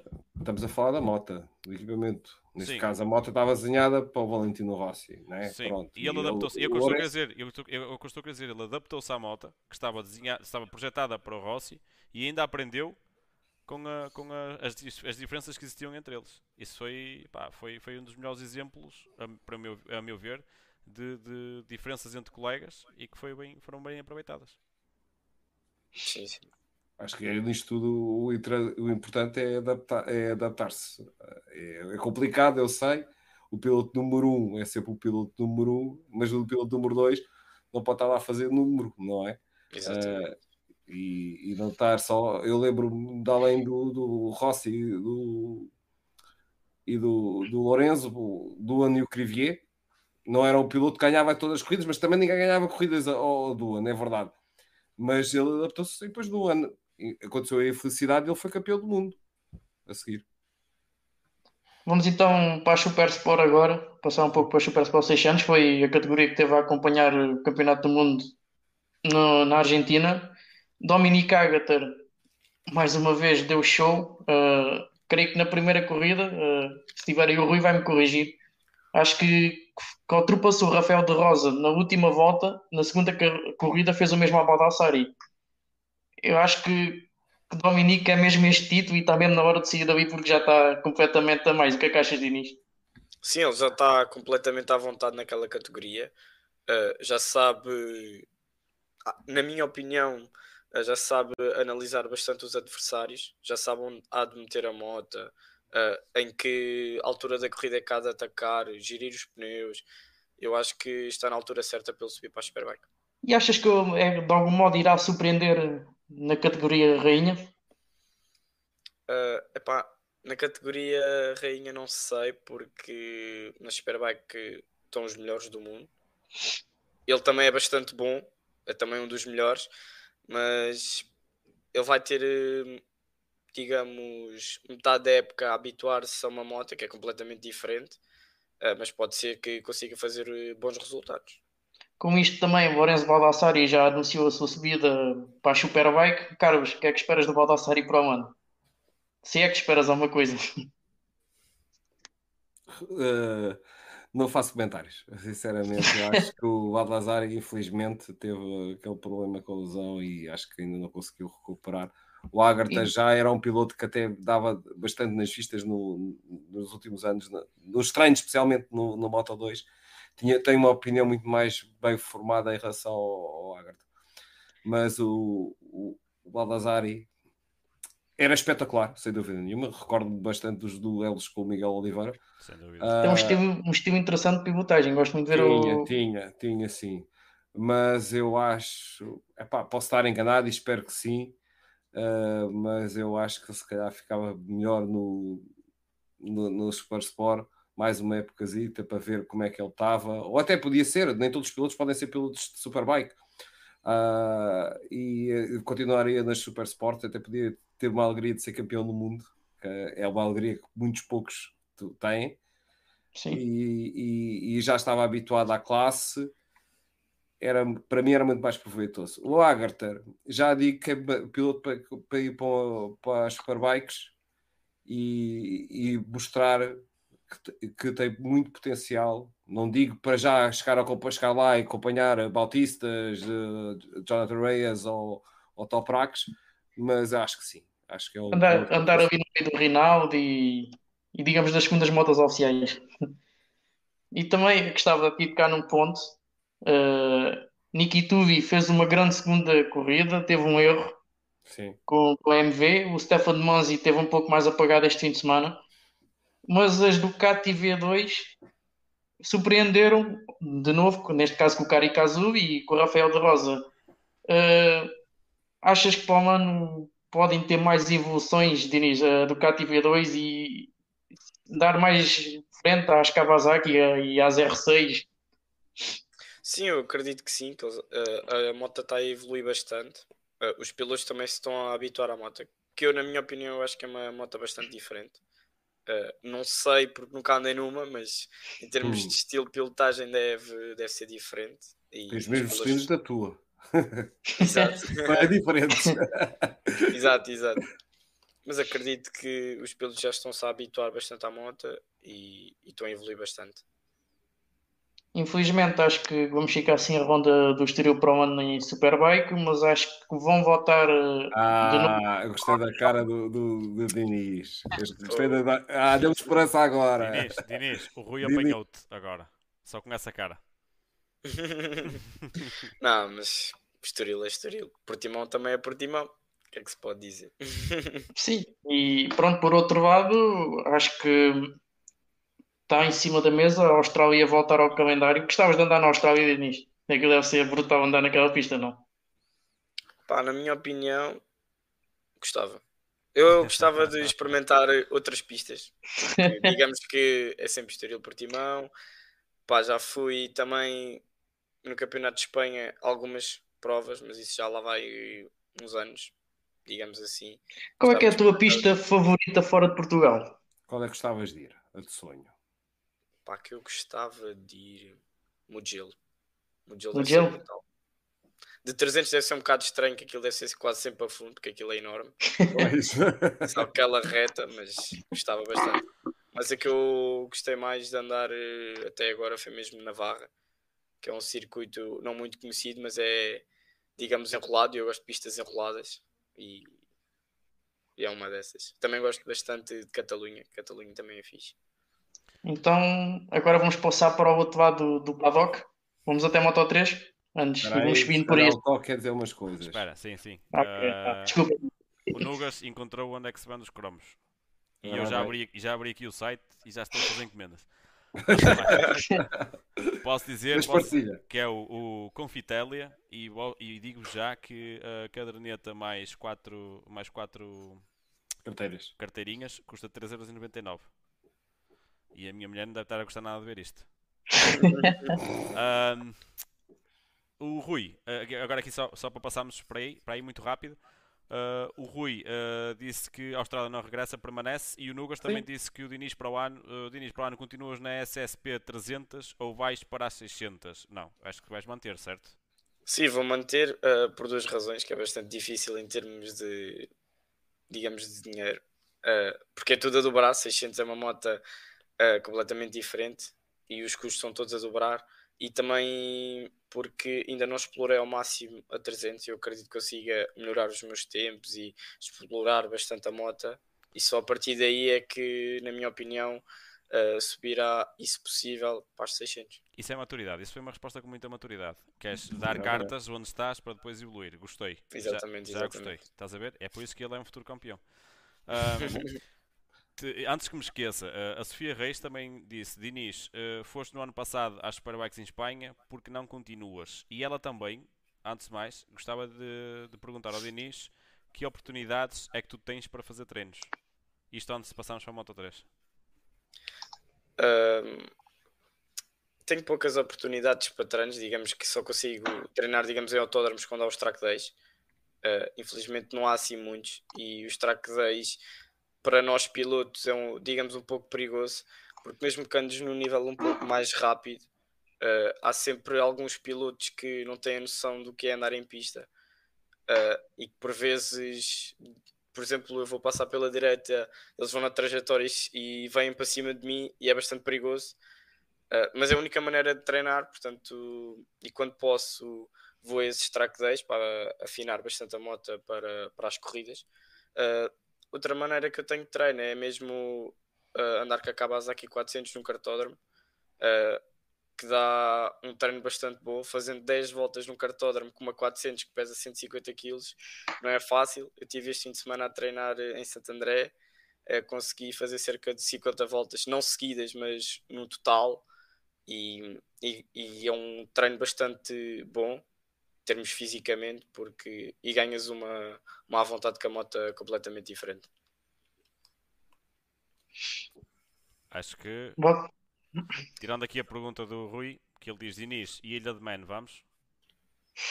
Bora. só ver, só ver. Só ver. Ah, gostei da resposta. Só ver. Nós só. gostamos de ver aqueles. Dias-te a fazer aquilo ou não? Adorava. Não.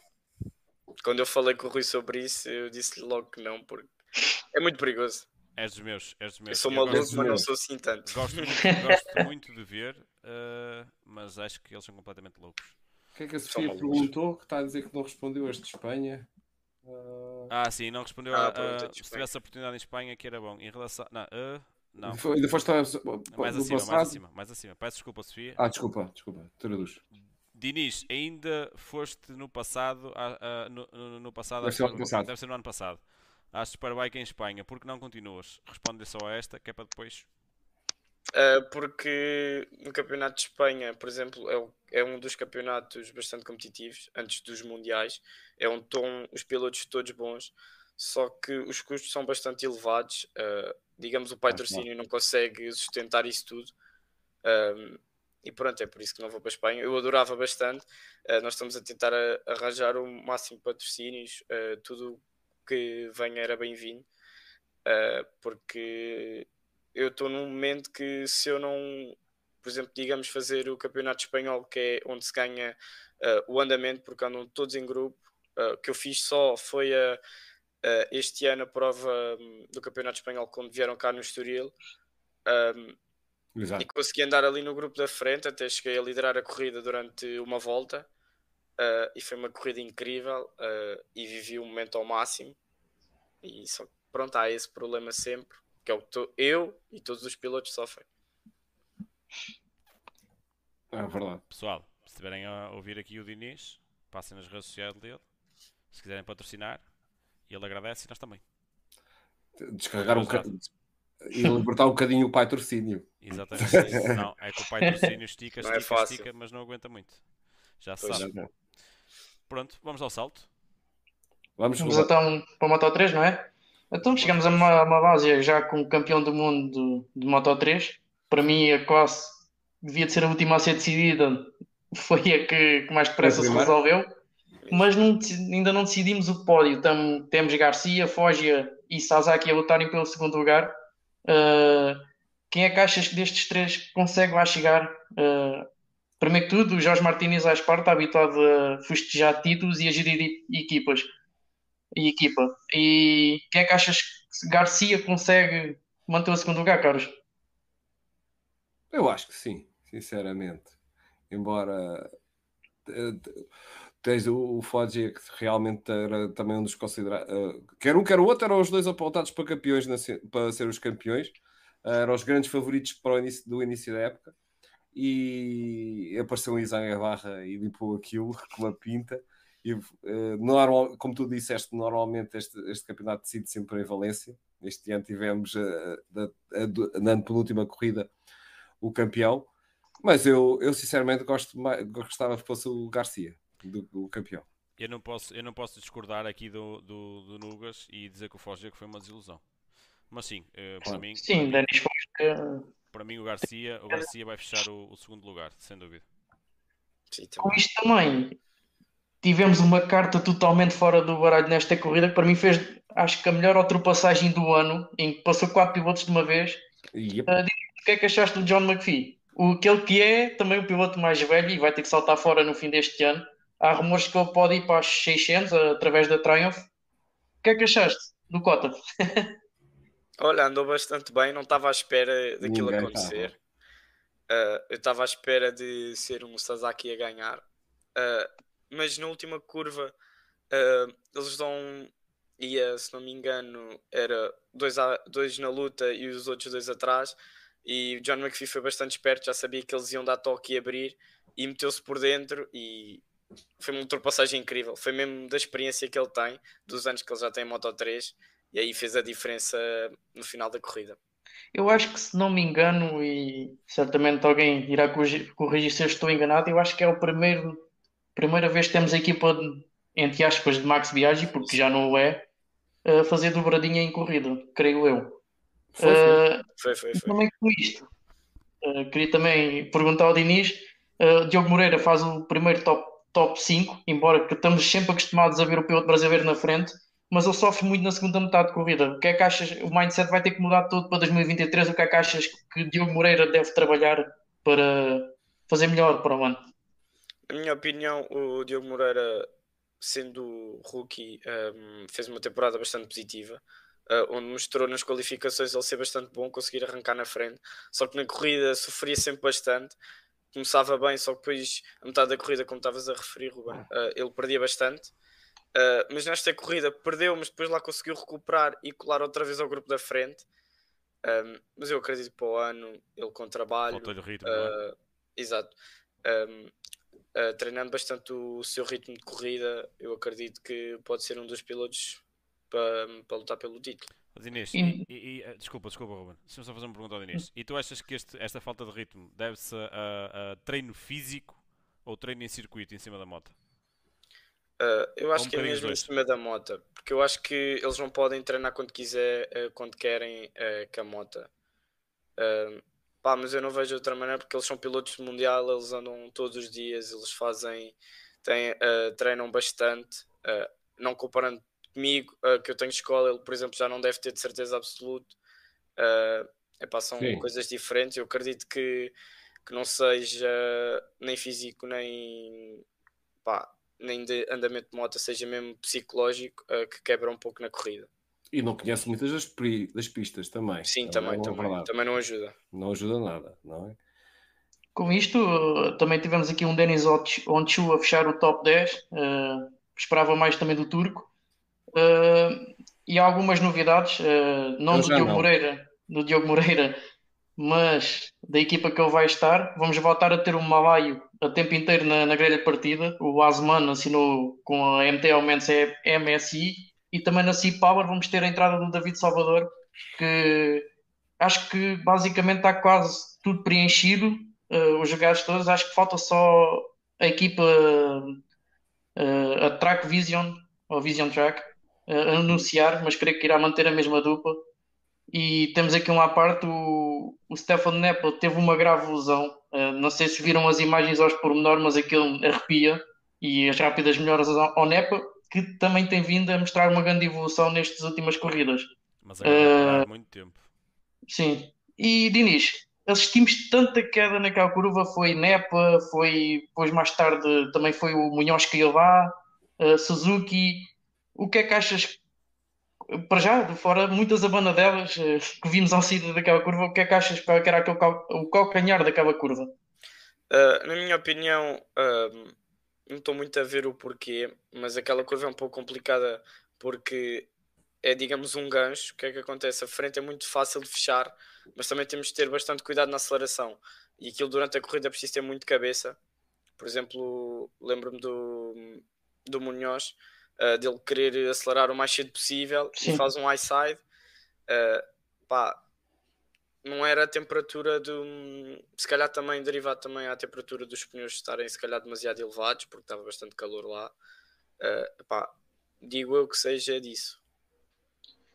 E também Vamos as então- condições, o piso também não estava bem. Aquele estava aquele, Sim. aquele molhado- meio molhado, É o mix. Sim, e era assim meio. também estava. E aquela inclinação para a entrada para aquele gancho é, é sempre tramada. Sim, é depois acumula um aqui um bocado de água. Também, pronto, ali não é. Não é ontem não estava nos melhores dias isso, não.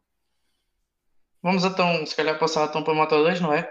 Sim. Uh, António Arbolino consegue a terceira vitória do ano, está a fazer uma boa última metade da época. Uh, quem não se lembra já, Arbolino venceu no início do ano no Cota uh, e conseguiu a vitória. Mas a maior desilusão aqui, entre aspas, claro, porque fez uma grande corrida, foi o, o Ai Augura, que acho que não podia cometer um erro daqueles naquele momento. Diniz, o que é que Augura pode ter pensado para cometer um erro daqueles? Se calhar talvez ir com mais pontos para, para Valência, não sei. Sim, eu tenho duas opiniões. eh, que eu acredito que ele tenha pensado ehm, em tentar atacar uh, António Arbolino eh, para ter mais pontos de vantagem, eh, para conseguir ficar mais perto do título. Eh, só que o que é que acontece? Arriscou demasiado. Ele, na minha opinião, travou, não estava junto eh, ao Arbolino o suficiente para atacar naquela curva, que é uma curva bastante complicada que foi no gancho. Um, onde ele exagerou bastante na travagem, os pneus já estavam bastante gastos, porque foi na última volta.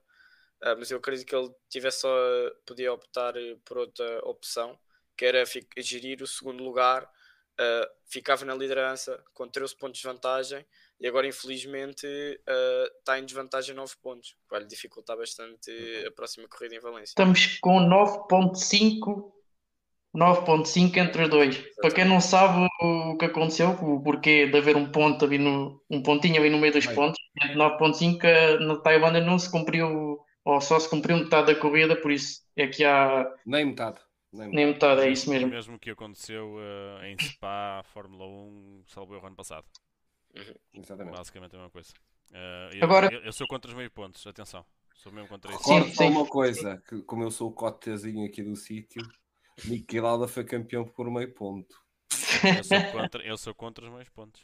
É por isso que eu digo, ser campeão por meio ponto, isto é. E atenção, sou um grande fã do Niki Lauda. Exatamente. Uhum.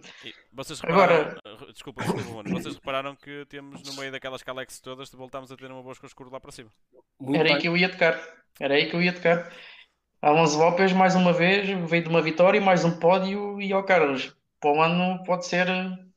Tenhamos algo diferente, não, não digo que chegue talvez ao título, diz queira que sim, mas uma moto de um chassi totalmente diferente, quem sabe lá na frente, não? Espero bem que sim, sinceramente. Eles já só foram campeões duas vezes. A última vez foi com o Marco Marques, se não estou. Não, o Marco Marques foi campeão de Suter. Suter. Ah, pois foi. Sim. A Bosca Escura é Suter. Não é? É, a antiga Suter. Não sei, acho que. É a não antiga Suter. É, a antiga Acho Suter. É a antiga Suter. Depois é que foi comprada pela Bosco, pelo, pelo um senhor chamado Bosco Escuro e agora Uhum. chama-se Bosco Escuro. Ah, não, desculpa. A, Bo- a Bosco Escuro não era a Suter, era a Calex. Ah, Não era a Calex, era a Speed Up. Speed Up é isso. Sim, É, sim, sim. É Faz mais sentido. Tecnicamente o nome continua metido na equipa também, é, é Exato. Speed Up na mesma, mas. Peço desculpa pelo engano, eh, estava aqui a meter os pés pelas mãos. Mas, para mim, o homem, o, o- que a gente pode depreender numa coisa é que na KTM, no grupo KTM não há ordens de equipas nesta corrida. Tens o, o Augusto Fernandes para, para, para a luta do título e teve ali a luta pelo, pela marca irmã, a Gás Gás, com o Dixon. Epá, que corrida que aqueles dois fizeram. E o Dixon tem que tirar o chapéu sinceramente, está a subir uns, um- a subir constantemente. Já fez quantos pódios esta época, o Dixon? Eu não, não tenho a certeza, mas tem-se mostrado muito ao longo do ano, isso é verdade. eu gostava ainda de falta- ajudar, mas o, o meu, o meu tablet não está a colaborar. Até rimou. Ainda, ainda falta limar algumas arestas, mas quem sabe se o Dixon Pond não venha a surpreender. Quem também Sim. surpreendeu foi o Manu Gonçalves. Sim. Fez um corridão daqueles. Diniz, o que é que achaste da corrida do, do, do Manu? Uh, o Gonzalez fez uma corrida incrível, acabou na quinta posição. Uh, um piloto costuma andar ali meio tabela, uh, um bocado mais para trás da meio tabela, às vezes. conseguir um quinto lugar é incrível. ele manteve-se ali na luta sempre com o segundo grupo, chegou a estar em terceiro lugar. Eu acreditava que ele conseguisse o terceiro, só que a experiência dos outros pilotos bateu, bateu, bateu mais forte. Uh, mas vai chegar a oportunidade dele uh, e acredito que se calhar em Valência pode, pode andar a lutar pelo pódio. Quem também fez uma boa corrida, uh, devido à queda que houve na segunda curva entre o, o Chantra e o Acosta, foi o Caneto, veio recuperar muitas posições, veio fechar em oitavo. E eu acho que o Caneto está um pouco também como o Diogo Moreira. Ou seja, o Caneto caiu quatro vezes este ano, quando estava em primeiro lugar. Ou seja, quem sabe se o Caneto não podia também estar metido na luta assim como me falta o Vietti também, acho que falta ali qualquer coisa no Canete, também no Vietti e, e para, para o levar para a frente. É, e entretanto. É, é o peso comparar com o Diogo Moreira, não. Comparar com o Diogo Moreira, não. Pô, o Diogo Moreira é rookie, o Canete já anda ali e já conhece as pistas. Só o terceiro ano, terceiro ano, sim. O Canete já tem o terceiro ano. No, comparar... o, Canete, o Canete é o peso das tatuagens. É. Acho que começaram a apertar aqui, olha. Aqui no...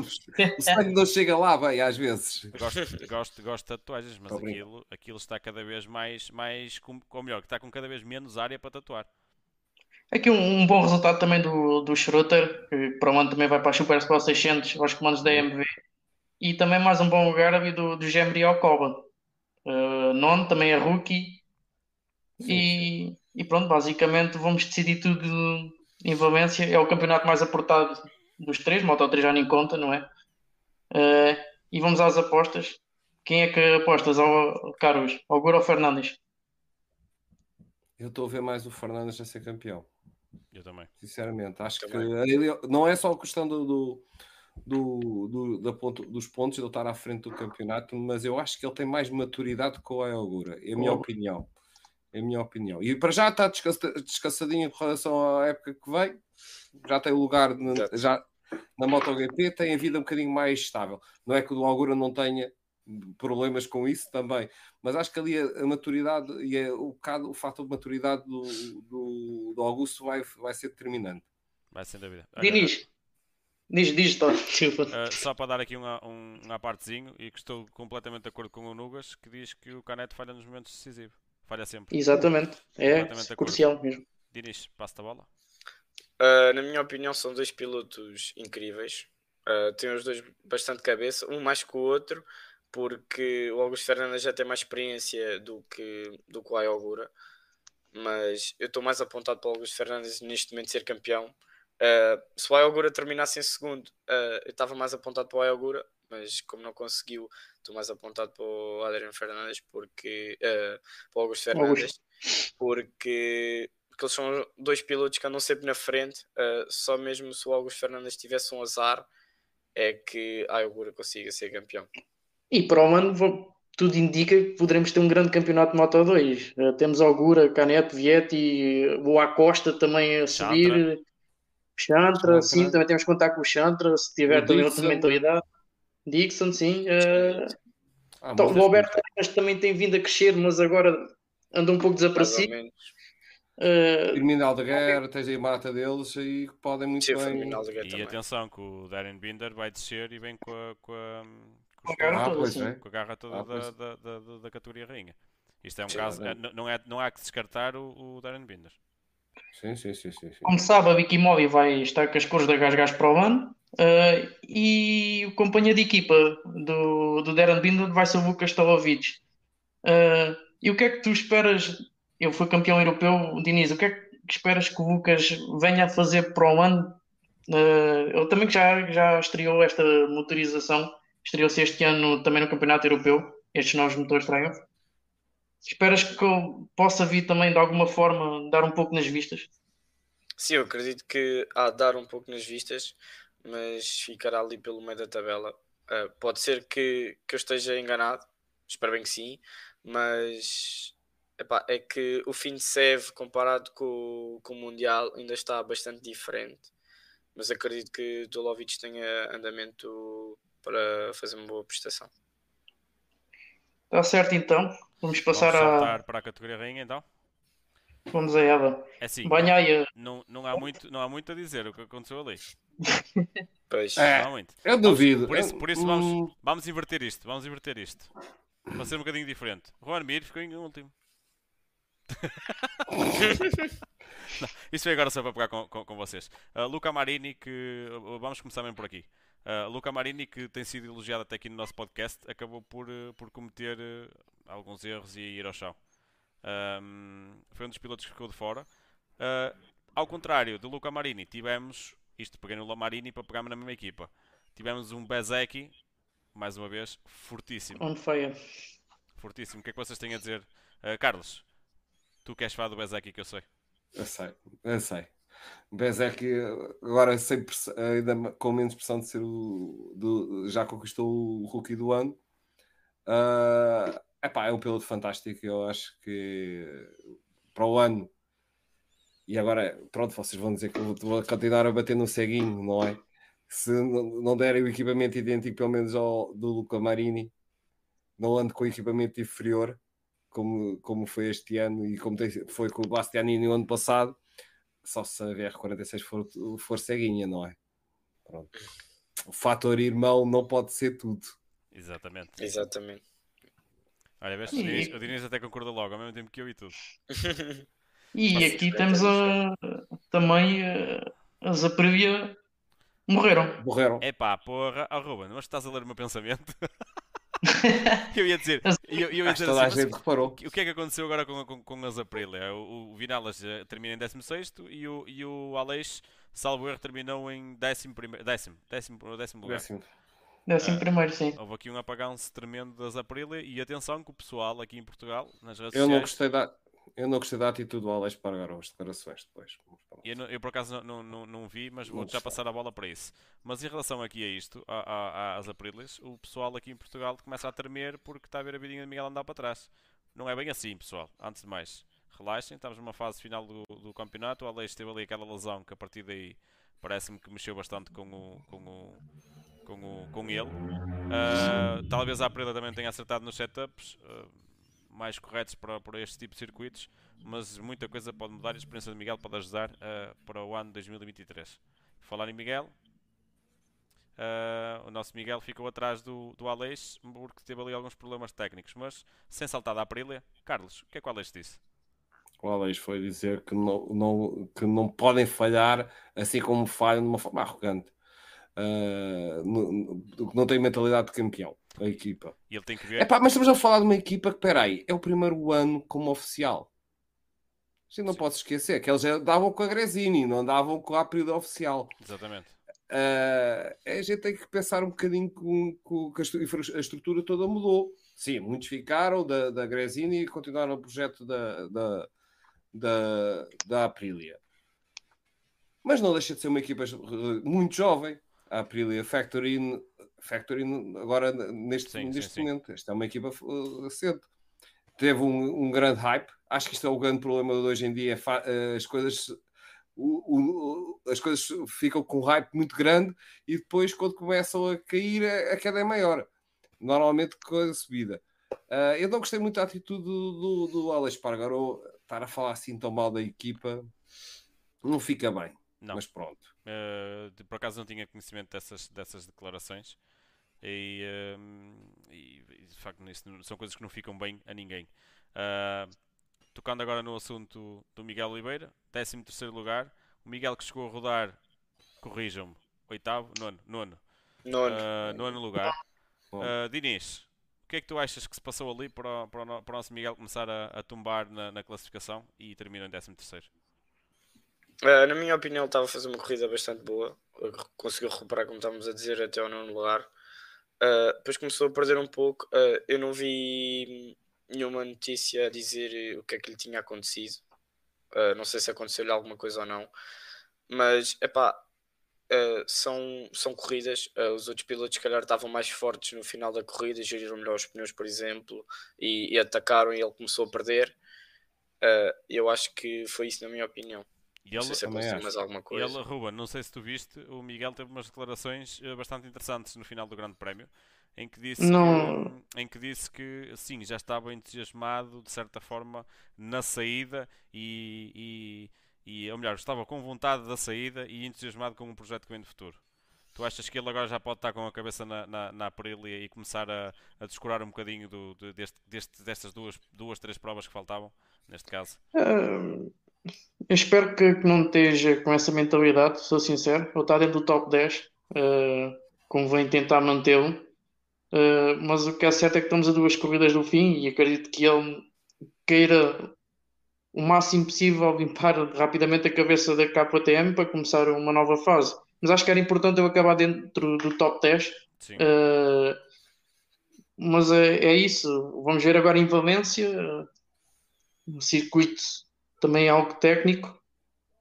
Uh, não sei, neste momento está com um ponto de interrogação, mas esperamos o melhor e que eu consiga levar o top 10 para casa. Acho que o Binder está em sexto no campeonato, acho eu. E ao menos sair da KTM com top 10 a todas as dificuldades que passou na equipa, seria bastante bom. Eu também, também sou completamente da tua, da tua opinião. Uh, tocaste em Binder, que era o próximo, a próxima KTM a ser uh, falada por nós. Binder que fez um grande prémio até bast bastante aceitável, terminou em oitavo lugar. E ficou uh, a cerca de quase, quase, quase, quase 3 segundos uh, do Marco Marques. Atenção, do Marco Marques, que, que, que terminou em sétimo. Um, Carlos, Uh, este Binder e o Miguel foram as melhores KTMs. Tivemos o. o um, Para variar, não é? Sim, sim. Tivemos o, Gardner em 18 e o Raul Fernandes em 15. Uh, acho que não há muito mais a acrescentar esta KTM. Não, não há a acrescentar nada disso. Acho que correu melhor a corrida para o Binder. Uh, o Miguel que sofreu mais dificuldades, talvez também naquelas condições que ele piso estava assim um bocado esquisito. Uh, nós vimos também o, o, o daqui a bocado vais passar para a frente, mas o Enio Bastianini teve bastante dificuldades em que a bota das últimas voltas zzz, só tremia. Pronto, é pá, acho que vai por aí. Uh, pronto. E... Não vi nada do Miguel, não vi nada do Binder, não os vi na, na transmissão. Não é, foi só os às vezes o pessoal queixa-se que não passou nada do Miguel Oliveira, mas também não vi o Binder. Só não. vi nos momentos de arranque, de resto eu acho, eu acho, que, eu acho que sim. E, e aliás, eu, eu vou, vou, voltar a dizer o que disse no, no último, no último podcast. Uh, se nós nos queixamos que não, vi, que não vemos o, o, Miguel Oliveira, o que fará o pessoal que gosta do Fábio de Gian António? Ele nem sequer aparece. ah, para aí, ele voltou a cair. Uh, é, voltou a cair. Uh, Apareceu. Então. Apareceu, apareceu. Pelo menos na cara. Quem surpreendeu bastante, além do Cal Crutchlow, que, que, que, que fez uns bons treinos livres, foi o Morbidelli que apareceu, deu ar da sua graça, pelo menos uh, este fim de semana.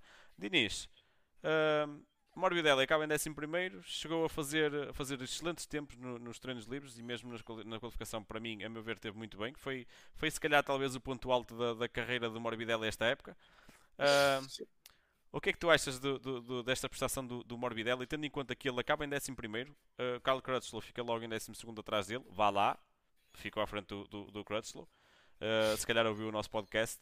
E, e uh, o Binder é uma carta fora do baralho, caiu. O, neste caso, o Darren Binder.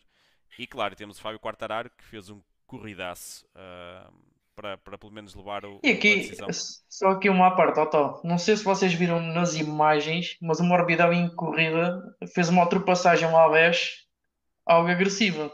Não sei se vocês viram, houve contacto. E ele estava com uma postura totalmente diferente este fim de semana. Sim, estava muito mais agressivo em cima da moto. Fazia, fez lembrar, fez lembrar o Morbid ali a dar umas épocas atrás. ah, pois. Apareceu na televisão e tudo esta, esta vez. Inês, achas que isto, voltando a ti, achas que isto vai ser o acordar da Morbidela para pelo menos começar uma, a próxima época de cabeça limpa e a, e, a, e a conseguir agarrar bem esta oportunidade da Yamaha, que tanto se falou que o lugar poderia ser para o Miguel? Eu acho que sim. Uh, esta temporada de Morbidelli foi mesmo para esquecer. Não fez nada durante a, época inteira. Só nesta prova é que acordou para a vida, digamos assim, uh, e conseguiu andar ali, digamos, na frente. Uh, pode ser que tenha ganhado agora confiança para a próxima temporada, começar a trabalhar para a próxima temporada e pode ser que consiga fazer uns resultados bastante bons. Falando do Quartararo, fez um terceiro lugar incrível com um dedo partido, acredito que não seja fácil. Uh, para mim, foi uma, um dos pilotos que estava com muita garra uh, para ver se não perdia o Banhaia de vista, para tentar somar o máximo de, ponto, de pontos para o campeonato. E fugir do Bezek. Sim, conseguiu fugir do Bezek. Eu nunca pensei, eu pensava Também que o Banhaia ia ser campeão, mas pá, mostrou a sua garra e conseguiu a terceira posição. Só uma acaso... palavra para o Quartarar. Corridaço. Sem dúvida. Corridaço. Fantástico. Foi. Eu partilho completamente dessa opinião. O, o, o, o Quartarar fez um, uma corrida que até a mim me surpreendeu porque eu, eu pensei que, que, que não ia ser de todo. Não íamos atribuir de todo o, o título de, de, de campeão ao, ao uh, ou melhor, que íamos atribuir o título de, de, de campeão ao, ao, ao Banaya já neste circuito e que não seria uh, deixar para o último. E ele conseguiu fazer isso, o que é bom, traz mais emoção, traz mais Exato. espetáculo e é assim, e pelo menos não estamos ali a cumprir calendários, vamos, vamos, vamos assistir isto até ao fim. Um, vamos dar aqui um salto no instante muito rápido. Uh, ao... Ah, só uma coisa, Sim. a onda o é, final, Marco Marques deu, deu, deu, tinha razão na véspera, dizer, na véspera do, do, do, do, do Grande Prémio, que ele disse que suspeitava que isso vê mais as dificuldades e as deficiências da Honda neste, nesta pista, e foi Sim, verdade. E era mesmo aí que eu ia tocar. O Marco Marques que esteve, esteve muito bem nos últimos grandes prémios, este sentiu-se, notou-se, foi notório mesmo, a, a, a, que teve mais dificuldades, mesmo assim terminou em sétimo e o seu colega de equipa terminou em, uh, em 14. Uh, obrigado e foi isto que vimos da onda. Uh, Pronto, está feito. Está feito. e, e, atenção, até sou bastante fã da onda. Vamos agora passar novamente para a armada, para, não, para a armada do Cati não. Falta aqui um. Ah. Rins fez um grande prémio espetacular na, na, no último grande prémio da, da Austrália. Voltou a fazer um grande prémio, a meu ver, muito bom uh, um quinto lugar com uma, Ducati, com uma Ducati, com uma Suzuki que está com os pés fora do, do, do, do Mundial. Acho que não temos muito por onde, por onde dizer que não podia ter feito melhor. E ele fez mesmo um, um grande prémio espetacular. O Juan Mir deixou-se ficar para o último. Alguém tinha que varrer. Uh, ficámos sem a, a, a moto vassoura, que era o, costuma ser o, o, o Morbidelli, assim, dos grandes potências. E desta Mas atenção, que o, o Mir no início de corrida. Não te, exatamente, aquilo foi não mais... Isto foi ainda, creio que, que dores da lesão ou. Arm pump. E ele começou, o Lugas diz. E ele começou, ele começou é, uh, Carlos, se puderes, uh, não sei porque perdi a transmissão. Uh, se puderes, ah, ok. Se puderes, o Lugas estava a dizer que foi arm pump. o, o Mir, não sei ao certo o que se passou. Sei que o Mir começou a cair na, na, na, a cair posições e terminou a uns modestos 41 segundos. Estou a ser um bocado um bocado irónico, como, como, como, como, vocês devem calcular. 41 segundos. Último lugar a 41 segundos. O Remy Gardner estava quase 10 segundos à frente dele. Bom. E aquele senhor que eu não gosto, o chamado Johnny Oliveira, também está a dizer que o, o Mir teve arm pump e está a considerar fazer cirurgia de 2000, em dois, para 2023. Acho que sim, acho que sim. O... Olha já agora, pegando nisso, estamos aqui um piloto. Uh, isso o arm pump é, eh, já, já se fez alguma vez? Isso é mesmo, dificulta mesmo, os, todo, parece que agora todos os pilotos têm arm pump. Uh, há uma razão? Sim, uh, o arm pump uh, vem de, do excesso de esforço no músculo. Uh, isso já me aconteceu várias vezes, por exemplo, quando foi na prova do Campeonato de Espanha e também no do Mundial, nos primeiros treinos isso aconteceu-me. Uh, é uma sensação horrível, é, é, é bastante estranho, parece que foste anestesiado no braço, tu queres travar, não consegues, perdes tipo as forças e não consegues mexer os dedos, é, é estranho. Só que a mim, um, pronto, não está num nível tão elevado, se calhar como eles têm que ser operados, uh, que eu metendo gelo consegue-me passar, uh, mas isto vai cada vez mais vai aumentando, uh, consoante o andamento que tu, tu levas, o esforço que tu metes no braço. Uh, mas é uma, uma sensação horrível. Por isso é que eu acredito esses 41 segundos um, dormir. Para eu foram Assim, uma vitória, se O calhar. mais, o, mais, o, mais, o Sim. mais parecido que eu tive com arm pump na vida, estou a ver que foi quando eu vim de uma concentração às tantas da madrugada que eu já nem sabia como é que trava- estava a trabalhar na moto, estava cheio de frio. É frio. Cheio de frio, cheio de frio. Isso é frio. Não é da arm pump. Nem mexi os dedos, nem mexi os dedos. É o que eu estou a dizer, foi mais parecido com um arm pump. Ahm, Ó Nugas. Aerodinâmica é igual a problemas de arm pump. Olha, ahm, vamos voltar aqui agora à armada Ducati. ahm, porque é na nas Ducatis que nos vamos focar para terminar com a análise, ah, esta breve análise, porque hoje demos um foco maior ao Diniz e às Superbikes. Ah, ah, as Ducatis, Jack Miller sexto, já falámos do Bezeki, e o Zarco, que estava a fazer até, ah, tem, tem andado a fazer uns brilharetes, terminou em nono lugar. Isto, Não fez má corrida. Isto- ah, não, não foi má não corrida. fez má corrida. Isto, Jack Miller numa oficial, ah, Zarco na Pramac e outra Pramac foi ao chão. Martinator foi ao chão. Uh, Martinator está aqui um caso em que, que eu sou daqueles que acho que falta-lhe qualquer coisa e nos momentos decisivos, tal como o Nugas até falou há bocado sobre o, sobre hum, o, uh, o Canete, é, é um piloto que não aguenta muita pressão e por vezes também tem uma facilidade grande de ir ao chão. O que é que será que falta aqui a este, a este, a este Martin? Alguém quer responder? Eu passo-vos a bola a quem, a quem Eu acho que o que se passa com o Martin é talvez eh, ter alguém por trás que o encaminhe no, no sítio correto. Porque quem segue as redes sociais do Martin, ele é 100% focado no, em treinos eh, físicos. Eh, talvez havia alguém por trás a aconselhar melhor, ou- porque acho que o Martin tem velocidade, é um piloto rápido, já, já o provou várias vezes. Mas eh, é como tu dizes, cai em momentos cruciais e a Ana Malásia viu-se. Uh, se calhar um pouco também por fugir do Banhaia, para ter a desculpa. e Não, não vais por aí. Não é isso. Não, não. não, haverá, não haverá também ali o fator de, de- muitos pensavam que seria o Martino que iria subir a, a, e ser o colega de equipa do Baneia.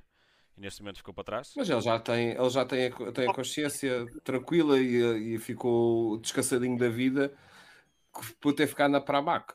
Acho que não foi por aí. Ele disse, ele, ele afirmou antes dessas decisões todas. Eu só, eu só sei que para ontem a moto é da oficial. Pronto. acho que está bem, está bem na Promac, para já. Inês, no lugar dele aceitavas bem a decisão? Ah, Eu acho que sim, porque as Ducatis estão todas bastante fortes. Como Isso, podemos são ver, eh, Está ali um equilíbrio Ah. muito grande, não é? exato, a Grazini consegue andar ali na luta com a Ducati oficial, portanto, qualquer Ducati é boa neste momento. A Muni, Falando do Jorge Martin, ah, na minha opinião, ah, acho que lhe falta um bocado mais de cabeça e também de sorte, porque ele é um piloto muito rápido, como o Roman estava a dizer. Ah, que ele conseguiu bater o recorde do circuito por 5 décimas, ninguém conseguiu chegar ao pé dele. Ele na corrida, quando sai da pole position, ele sai e vai-se logo embora. Só que, pronto, faltou um pouco a sorte do lado dele. Ah, eu acredito que para o ano ele consiga lutar pelo campeonato. Olha, vou fazer aqui uma sorte. cosquice. Falta aquela miúda gira que aparecia de vez em quando com ele. Nunca mais se viu. Olha, o, o- o mais engraçado é que no momento em que, eh, da queda do, do, do, do Martino não estava, não estava a transmissão nele, mas eu quando vi bandeira amarela assim que o Martino. Eu por acaso Eu- pensei também. Que eu- olha, Logo. mal, mal eu vi a bandeira amarela assim, caiu, caiu o Martino. E depois, na altura, até foi, salvo erro, acho que nem foi o Rui Belmonte, acho que foi mesmo o Vitor Martins que, que, que, que começou a dizer que, que ele tinha caído ao chão. Aqui, ao chão. Fazer, não faz outro sentido, planasmo. Ah, ah, passando aqui para as Ducatis, eu estava mortinho por chegar aqui. Ah, o Jack Miller, na Ducati oficial, foi, foi a segunda melhor Ducati, ficou em sexto lugar. O Banaya venceu. Como sabemos, o Banaya está com uma mão e três dedos na taça de campeão do mundo. Ah, vai, vai praticamente, tenho quase a certeza que em condições normais ele é o campeão do mundo do- de 2022. Mas temos aqui um Bestianini. E eu. Vai, enche o peito, vai, enche o peito. Temos aqui um Grande. Bestianini que quando tem que o entalar, entala sem problema nenhum. Para o ano, nós já falámos isto no É, podcast. isto não vale a vai, pena isto- falar. Isto, vai Isto- pegar fogo. Mas, Olha, mas estás a ver Valentim Rossi, Rossi e Lourenço e o muro, Berli a aparecer. É vai, certinho. vai ser igual. Acho que vão dividir, vão dividir aquela box em dois e vai ser duas equipas, duas equipas distintas numa, não é? Sim. Basicamente. Bastianini, acreditas que. Ou melhor, vocês acreditam. A pergunta é para os três. Depois responde o mais rápido, o maior posteleiro. Uh, o vocês- Diniz, que é o mais rápido que eu. sim, sim. Ah, o Diniz, tu és o mais rápido dos três. Dos três, dos três restantes. Ah, tu acreditas que o, o Bastianini ah, não teve argumentos para o Banaia ou simplesmente ou simplesmente foi forçado a, a deixar a dar posição ao, ao Banaia? Não, foi forçado. Aquilo foi ordens de equipa, isso eu tenho a certeza absoluta, porque houve, houve uma altura que o Bastianini passa, passa o Banhaia na tranquilidade, abriu ali uma distância e do nada começou a perder, a perder, e o Banhaia foi-lhe buscar, passou-lhe e andou ali. Ah, sem dúvida que o Bastianini estava com muito mais ritmo, que ele estava bastante confortável atrás do, do Banhaia, Ah, e ele não ganhou porque, pronto, toda a gente sabe o que é que aconteceu. Há, Eu acho, dizer. Eu Pessoal, acho Não que, fui eu que disse isto, foi o Diniz. eu acho que falar. É a minha opinião, a minha opinião. Claro. eu acho que também, certo momento o Enia passa para a frente para ganhar mais vantagem, porque o ritmo atrás do Banhaia estava muito lento. E acredito que se o Banhaia se mantesse sempre à frente, se calhar o Quartararo tal- talvez lá chegasse. Sim, o quarto horário ia lá chegar. Se fosse o Banhaia na liderança, ia ganhar. Olha, Eu acho que sim. Agora sou eu. Pode. podes- Agora sou. E atenção que toda a gente sabe aqui que eu não gosto do Bahrein. Mas eu vou sair à, à defesa dele. Primeiro, aquele arranque, nem lembra-se ao, ao Deus Nosso Senhor que foi o arranque do caraças. Não há com o- e- ordens de equipa. Ah, Segundo, ok, o, o ritmo estava lento quando o, o, o Bastianini ah, passou o Bagnaia. Mas quem é que ia mais rápido na altura da, da corrida? Fábio Quartararo. E logo a seguir o que acontece? Bagnaia passa o, o, o Bastianini. E, e o ritmo subiu outra vez. E tanto que o, o Quartararo ficou logo para trás, desapareceu do mapa.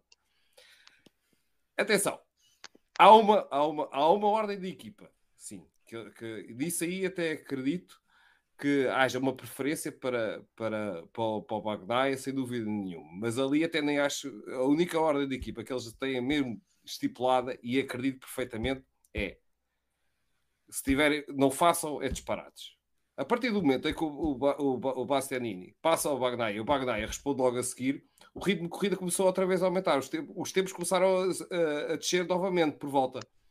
E eu não acredito que o, Bastianini conseguisse o passar assim, sem fazer disparate e mandá-lo ao chão. E aí era comprometer, era, era mau para todos. Eu acho que tens razão nisso estás a dizer, até porque na Austrália vimos o Jack Miller meteu a moto pelo menos duas vezes no Banhaia que, que ele foi obrigado a levantar a moto, enquanto o Sim, Miller sim, meteu. sim. E, e acho que há ali um, como o nosso Rui Belmonte diz, acho que há ali um acordo de cavalheiros. Sim, sim, eu acredito que é assim. É ok. Vocês te virem que estão mais rápidos, se forem para ultrapassar, não comprometam o Bagnaia. Podem ganhar a corrida. É que basicamente é assim.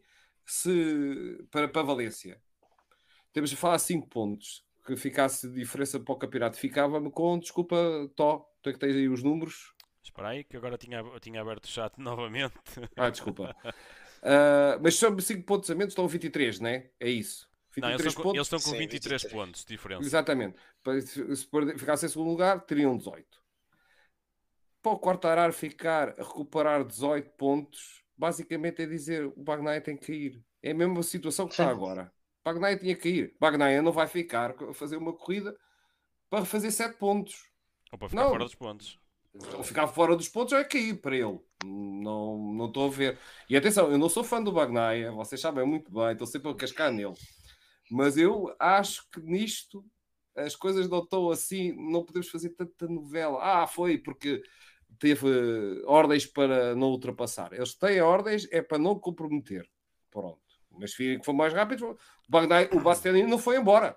Pronto. Olha, isto eh, não temos aqui o. o- E passou limpo. Não temos aqui o 100%. João, o João connosco, mas o João eh, comentou esta, esta, esta abordagem que fizemos agora e disse que não acredita. O Bastianini esteve à frente, se tivesse assim tanto andamento, teria ganho. Ou se quisesse, mandasse, mandasse uma mensagem, tinha, tinha deixado passar de forma mais descarada. Se o Bastianini eh, ia tão confortável, não falhava duas vezes a travagem. Mas acho Exato. que não ficou a dever nada. E se o Banaya eh, não tivesse a lutar pelo título, tenho a certeza que havia mais ataques.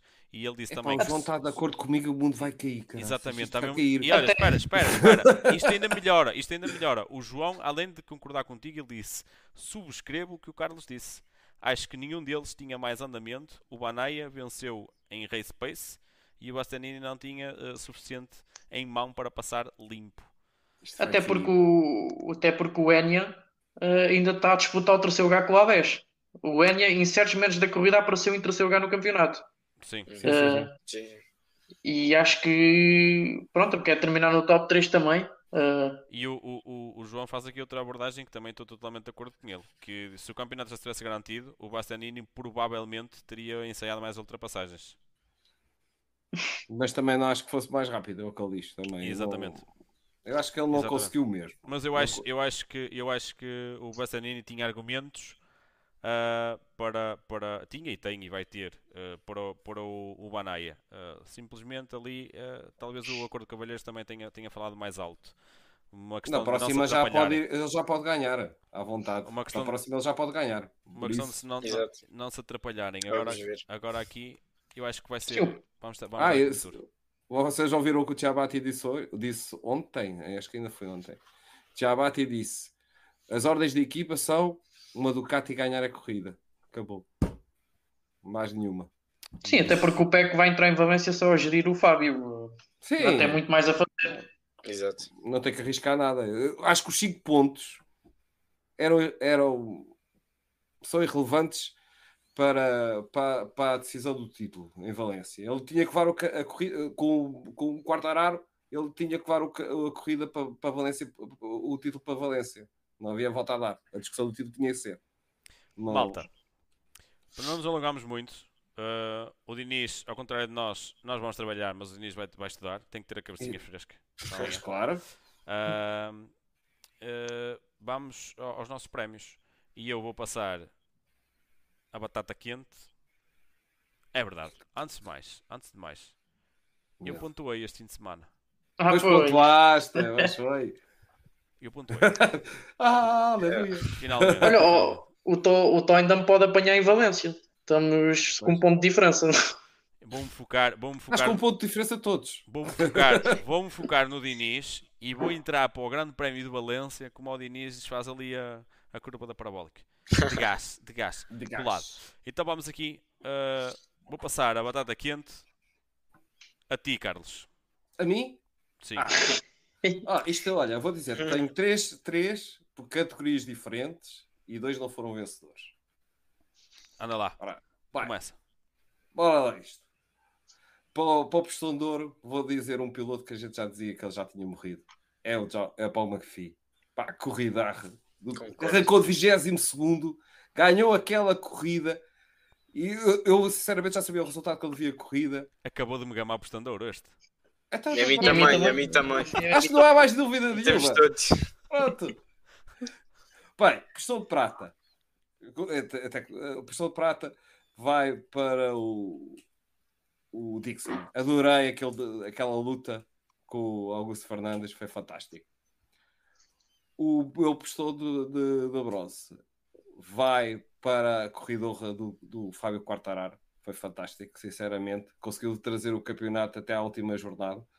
Ah, merece para isso o meu postou de bronze para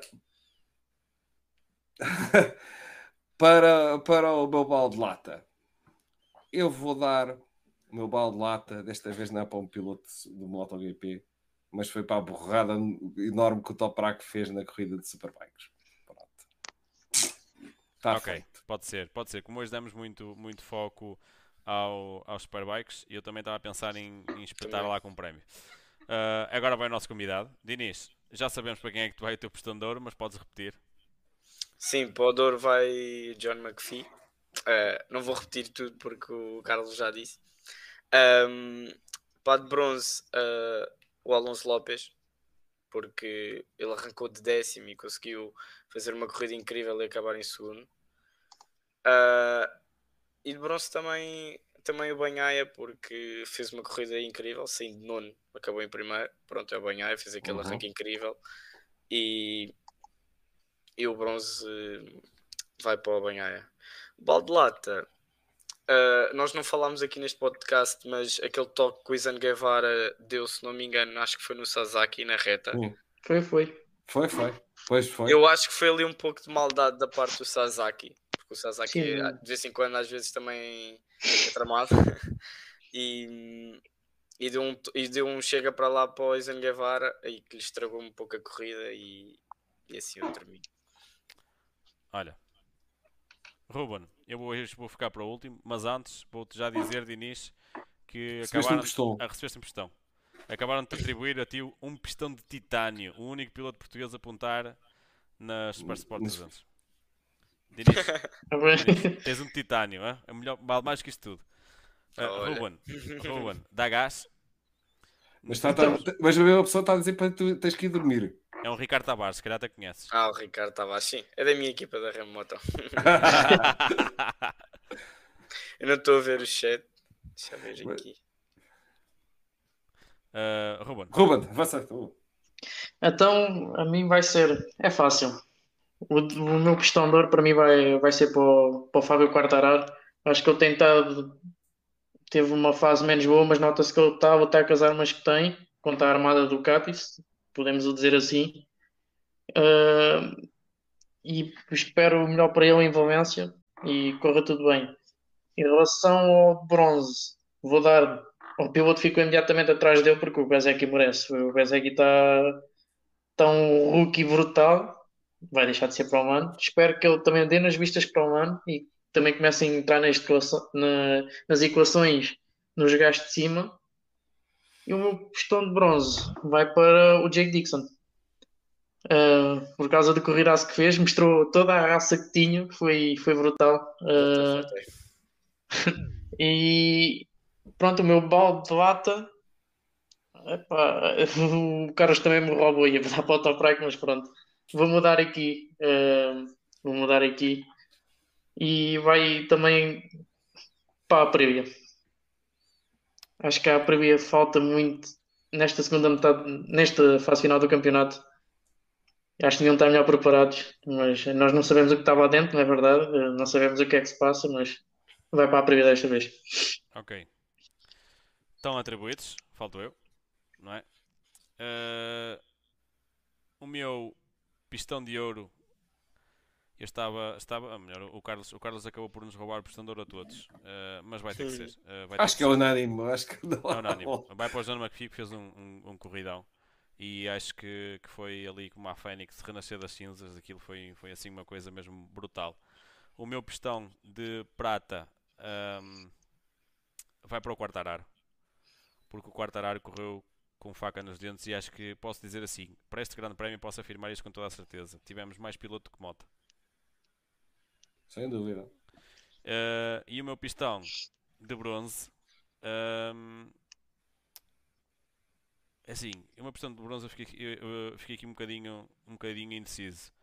Mas, mas vou, vou atribuí-lo ao, ahm, ao, ah, ao, ao, ao Dixon.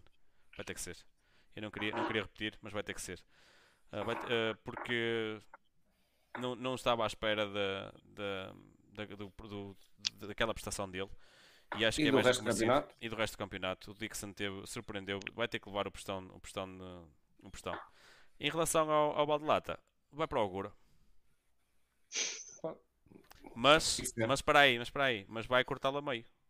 Porque metade do balde de lata é para ele e metade do balde de lata vai novamente para a organização de um grande prémio. Neste caso, ah, estou exatamente como o nosso, como o nosso piloto francês. Não posso fazer o gesto que ele fez. Mas, mas questiono-me até quando é que vão continuar ah, com estes problemas a atribuir bandeiras vermelhas. É verdade. Acho que isto é a segurança de todos os que estão lá dentro. Dinis, tu que és piloto, sabes disso melhor que ninguém. A segurança de todos os que estão lá dentro é o mais importante. Sem vocês, nós não temos espetáculo. Sim, Ah, sem não. dúvida. Por isso, acho que, Ahm. acho que é mais do que, mais do que justo eles levarem também um bocadinho de balde de lata. Sim, sim. Ahm, eu ouvi uma teoria, não sei se também ouviram, que era vários pilotos de MotoGP a pedirem um botão para pedir bandeira vermelha. sim, sim, sim. Eu acho que isso não vai andar para a frente porque não faz muito sentido, porque há pilotos que estão um pouco para trás, vê uma queda, clicam logo no botão para a bandeira Olha, vermelha. Faz lembrar a história do. do ai, agora estava do, do, do suíço que fingiu a, a lesão. O Agatha. Para- O Agatha. o Agatha. Pois É, foi, pois foi. Pronto, olha, imagina agora carreguem no botão. Tal. para. Sim, isso Só para não faz aproximar. muito sentido, não faz muito sentido. Acho que quem, quem tocou nesse assunto, acho que até foi o Camarini. Acho não que... me lembro quem foi, mas eu lembro de ver eh, essa notícia. Olha, e o que é que achas da possível subida de cilindrada em Moto 3 para 500? Ah, verdade. E também se fala da Super Sport, não é? Sim, É uma categoria mais pequena. Não sabia disso, mas, É uma, uma, uma ideia que eles estão a ter. Sim, sim. mas acredito que fosse uma boa ideia. Isso vai limitar as Eh, idades depois, quase certeza. Subindo a cilindrada, vai limitar Era as idades. para eh, dos campeonatos do mundo. É para aumentar a idade. Sim, eles vão mudar, eh, vão diminuir, aumentar as idades para 18 anos, mesmo nas 300 também. Antigamente para o Mundial era 16, agora vai passar a ser 18. Sim, sim. Então Vocês são mais pesadinhos. Mas faz, faz, São maiorzinhos. Uhum. Uma maturidade diferente. faz sentido, faz sentido. sim. abordar, abordar as situações em pista é, é logo totalmente diferente. Antes de passarmos ao nosso prognóstico, e estamos mesmo a acabar, quero deixar aqui um abraço a toda a gente que participou no nosso, no nosso chat em direto, em especial a- ao, ao Rui, ao, ao João Oliveira, ao Johnny, Johnny Oliveira, Johnny Oliveira. Johnny Oliveira. O João não está cá. ao hoje. Nugas, ao Nugas, que ele até disse força pessoal, valeu. Um grande abraço para o Nugas. Eh, se precisares de alguma coisa, Nugas, estamos cá. E também ao Ricardo Tavares, que te mandou dormir. E à Sofia, Já vou, já à, Sofia, à Sofia Reis, que foi, juntamente com a nossa menina eh, do nosso grupo, a, a Renata, foi, foi uma, uma menina muito interventiva. E também é a chefe daqui do, do, do, do, do, do Diniz. Isso não era para se dizer. Ah, não era. Então ela disse que era. Sim, e vamos ajudar. E vamos Que a ajudar gente vai lá depois tirar uma foto com ele, com o Diniz. No, no Sem problema, quando quiserem. E vamos, e vamos, vamos todos ajudar, eu estou completamente de acordo. Uh, temos que ajudar o, o- o- a dar visibilidade aos pilotos portugueses e ajudar o Diniz a competir no Campeonato Espanhol. Uh, não é só futebol, estou totalmente de acordo. Uh, Sofia, podes mandar o papel que eu assino por baixo. Uh, outra coisa, antes de fecharmos e passarmos para, os prognósticos, uh, o Nugas deixou aqui o convite a todos para na quarta-feira assistimos ao podcast dele dedicados a Superbikes. Acho muito bem. Nugas, Muito começa bem. a dar nisso, começa a dar nisso, força. Temos aqui estamos contigo eh, a apoiar nisto. Opá, quantos mais formos, melhor. E eu sou um bocadinho como, os, como se tem falado agora na internet, e até acho que o Belmonte falou disso há poucos dias. Que os, os podcasts têm vindo a, a crescer ou a, ou a aparecer como pa- parecem cogumelos. Ah, mas eu acho bem, eu acho bem. Há espaço para todos e, e acho que a divulgação deste desporto, quantos mais houver, mais se vai falar nisto. Por isso, siga. Nem que se fale as neiras, o importante é falar neste momento. Mostrar canetas. Atenção às asneiras. E mostrar canetas. Eu não mostro Mostrar canetas. Exatamente. Ahm, a Luís, a Luís Clara também mandou-nos, agradeceu-nos, nós é que agradecemos, e eu agradeço também ao Dinis, e diz que foi um, um- um- pedaço bem passado. Obrigado, Luís, por acompanhares o podcast, é sempre um gosto saber que as pessoas estão, estão a gostar. Ah, vamos agora muito rápido aqui aos nossos prognósticos. Uh, Dinis, Falta podes- só uma coisa, Hã? Falta só. eh, falamos do fim de semana que vem. Ah, mas espera. Sim, sim, agora não, sim, mas prognóstico, calma, depois calma. Primeiro continuar. Ca- primeiros prognósticos. Calma. Vamos lá que eu estou entusiasmado que eu fiz um ponto. Ok? finalmente, finalmente. Estava aqui a fazer o campeonato todo sem acertar. Ah, próximo grande prémio, Valência. Carlos, tu agora estás ao meu lado, que o, o Diniz há bocado saiu sem querer da chamada. Diz-me uma coisa, foi. diz-me uma coisa. ah, prognósticos para ti, quem vence? Ah, a esperança é a última a morrer. Vamos para o Fábio Quartararo. Ah, É capaz. é uma provável. pista muito ajeitinha aí dele. Exato. Ó, Carlos, também é uma pista muito ao jeito de Marco Marques. Pois é. Também. Pois é. Ainda mais mas, o Marco o. Fábio, mas o Marco Marques, e se tiver o- com um tempo está assim, a não ser que uh, o tempo melhore muito, vai sentir ali muitas dificuldades ele, com aquela moto. Vai ficar assim um bocado parecido com, com, com, uh, com as condições que vai ficar, muito possivelmente vai ficar ali. Aquela moto ainda não é a moto do Marco Marques, nem a moto para ganhar nada. Por isso, é para esperar. Depois, eh, depois de, na segunda-feira vamos ver a moto a seguir. Ok, então, Quartararo. Fábio Quartararo.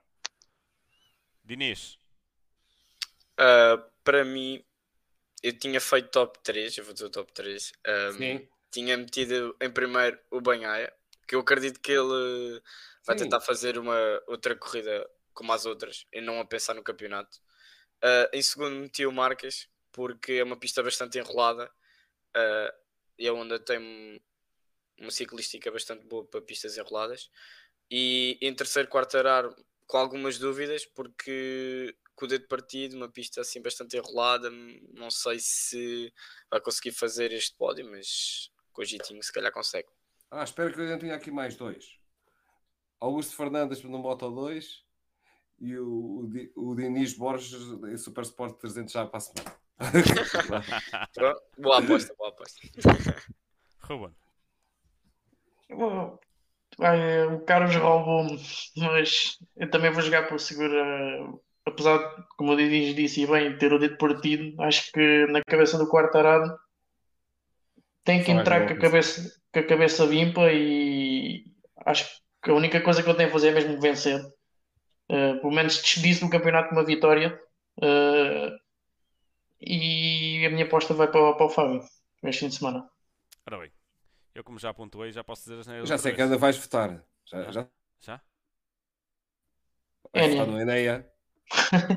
É o que eu ia dizer, eu já, como já posso dizer as neiras, eu, eu vou votar no, no Eneia Bastianini para vencer isto. Mas digo, deixo já aqui uma notazinha.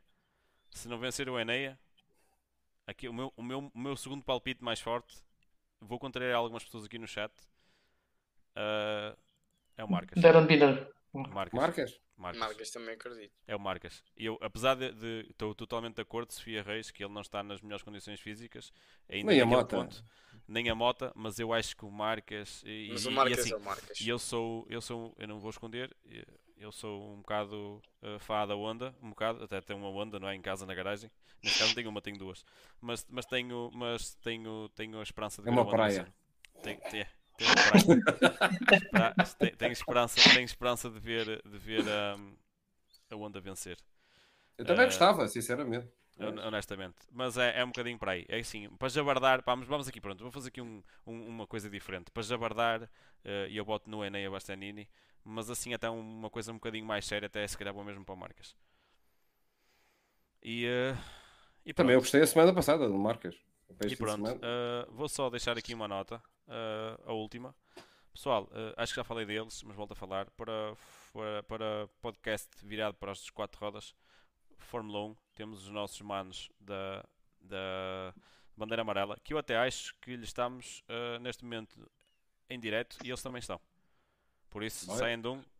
Tem muito para falar. Dá um saltinho até outro. Muito, sem dúvida. E, e não se esqueçam, temos aqui o Diniz. O Diniz precisa de apoio Ok, o Miguel Oliveira neste momento é o herói nacional das duas motas. Das duas motas, das duas, das rodas. Duas rodas. Uh, das duas rodas. Tu? Peço desculpa, aqui um problema ah. técnico. Uh, é o herói nacional das duas rodas. E, mas uh, nós se queremos ter mais heróis no futuro, precisamos de os apoiar. E o Diniz. E atenção, quando eu digo apoiar, não estou a dizer só de, de chegar às redes sociais. Não, ele precisa de apoio nos circuitos precisa que o pessoal lhe mostre apoio nos circuitos e precisa que esta gente que tenha um bocadinho mais trocos na carteira do que nós, que se chega à frente e diga assim, olha, uh, toma lá um par de pneus. Pelo menos para um par de pneus. Às vezes dava um jeitaço tremendo. Já ajuda bastante. Exatamente. Qualquer ajuda é E atenção, há pilotos, eu não sei se é o caso do Diniz, mas acredito que seja a situação, que seja a mesma situação. Há pilotos, e posso falar, por exemplo, da, da situação que já falámos hoje ao longo do, do, do podcast. A Carlota aceita donativos uh, em numerário, como é lógico, para a associação dela, para poder ajudar a, a, a miúda a correr, mas também aceita, ela dá a lista de componentes, o comprador, vocês fazem a compra e enviam para a morada dela. Ou seja, se quiserem ter certeza que, que o vosso donativo foi feito para material, ela não se importa. E acredito que o Diniz também não se importa de receber umas, uma, uns, um par de pneus, um fato novo, um patrocínio novo para um capacete, para umas luvas, se calhar, e, se calhar estou a dizer as neiras, porque se calhar tens um bom patrocínio de capacete. Mas, Sim, e tenho o apoio que ajuda, assim. Mas, mas, mas, mas, mas pronto, mas vocês perceberam a intenção, a intenção. Mas é ajudar, porque o, o, o Miguel tem, digamos, a carreira feita. O Diniz precisa de dar o salto. Isto é o mais todos, importante. Todos os portugueses precisam neste desporto. Estou a falar, estou a falar neste momento só de, opa, não tires o protagonismo à nossa comunidade. Mas todos, todos. Sim, todos, todos. Com talento. E o, e o Diniz também tem muito talento. E olha, agora. Diniz, Diniz, muito obrigado por ter estado connosco. Obrigado. Uh, espero honestamente que, que, que, consigas ter muito sucesso e que, que te corra muito bem todo o, tu, o, as tuas próximas provas e que o teu futuro seja muito risonho. E espero daqui a uns tempos, uh, quando estiveres lá em cima, a gente volta a entrar em contato contigo e dás na mesma aqui um, um, um saltinho ao nosso podcast. Sem problema. E ainda vai cá para a próxima. Acredito que sim, acredito que sim. E quando, quando este ano não, não te vou dizer que, que, que o faria, que não, não posso, Oi? mas para o ano, se, se as coisas correrem bem, uh, com jeitinho ainda estou num, num circuito a ver-te a ver a ver correr. Fixe. Pessoal, mais alguma coisa agora de calendários? Então, uh... vai Ruben, hoje fazes tu. Hoje fazes tu. Vá, bora. Acho que, que, a nível mundial, em termos de duas rodas, não, não temos nada, mas temos muita atividade em Portugal. Temos o, o Campeonato Nacional de Velocidade, onde vai estar a, o nosso Diniz, e também o, a acompanhar o Campeonato do Mundo de Sidecars. Para quem não viu, é, é brutal. É brutal. Estou mesmo é. louco para ver isso. e também, a par disso, desde já de, de quinta-feira, que vai ser as apresentações, mas é mais na sexta-feira. Temos a, a, nossa enorme festa de todo o terreno, na Baja Porto Alegre. Temos todas as categorias, duas rodas, quads, SSB e temos a categoria alta, é a melhor Baja da Europa. Por isso, dividam-se. O que interessa é haver motores e Portugal tem força nisso este fim de semana. Sem dúvida. Carlos. Está tudo. Meu amigo, o Ruben, hoje deixei o Ruben fazer. Hoje o Ruben, o Ruben, o Ruben tratou de tudo. Fez o trabalho Vai nada, máquina! Pessoal, máquina! Mais, mais, uma vez, obrigado a todos os que participaram. A Renata e o, e o Nugas desejaram-te a melhor sorte do mundo, assim como, como o, o João Oliveira. Isto para ti, Dinis, como é lógico, nós não precisamos de sorte, nós somos azarados. Muito obrigado, muito obrigado. Já, tem, já temos muito azar na vida. Devíamos nós... ter um bocadinho de sorte aturar o João Oliveira, pá. Nós... Não, não, nós, nós, somos, nós estamos muito sortudos porque temos tido convidados espetaculares. João Nakagami Oliveira. João Nakagami ah, Oliveira. vai-te matar. Ah, vai-te matar. oh, Dinis, não sei se tu acompanhas o nosso podcast ou não, mas se não acompanhas, uh, devias, para começar. Vou começar mas, a acompanhar. Vou mas, a acompanhar. mas uh, uh, o João tem um ódiozinho de estimação pelo Nakagami. Pronto, é isto. Fico aqui. Olha, eu acho que, que ele está de volta em Valência, creio eu. Acho que, também, penso que sim. também penso que sim. Acho que sim, acho pronto. que sim. Também convém começar logo do início, não é? E pronto, pessoal. Um, Malta, ficamos, não se esqueçam mais uma vez, Estoril, este fim de semana, não faltem. Quem vai ao Cabo da Roca fazer o circuito de, das curvas de, da Balveira da Serra, subam lá mais um bocadinho acima ao Autódromo Fernando Pires da Silva para ver o, o Diniz e o resto do, do pessoal que temos o campeonato on fire. Claro. E pessoal, uh, não se esqueçam, subscrevam as nossas redes. Nós temos Twitter, temos Isso Instagram, também. temos o nosso, o nosso canal de YouTube, que é onde estamos a fazer a transmissão em direto. Uh, depois o podcast vai passar em formato áudio para, as, para, os, para os portos uh, habituais, para o nosso, o nosso Spotify, para a Apple, Applecast e por aí fora. Uh, mas subscrevam, disso dá-nos um jeitaço para poder divulgar, para podermos divulgar, continuar a divulgar este desporto. Uh, passem também no podcast do, do, dos nossos colegas da Bandeira Amarela. Deem uma força aí ao, ao colega, ao Nugas. Ele está com um projeto novo.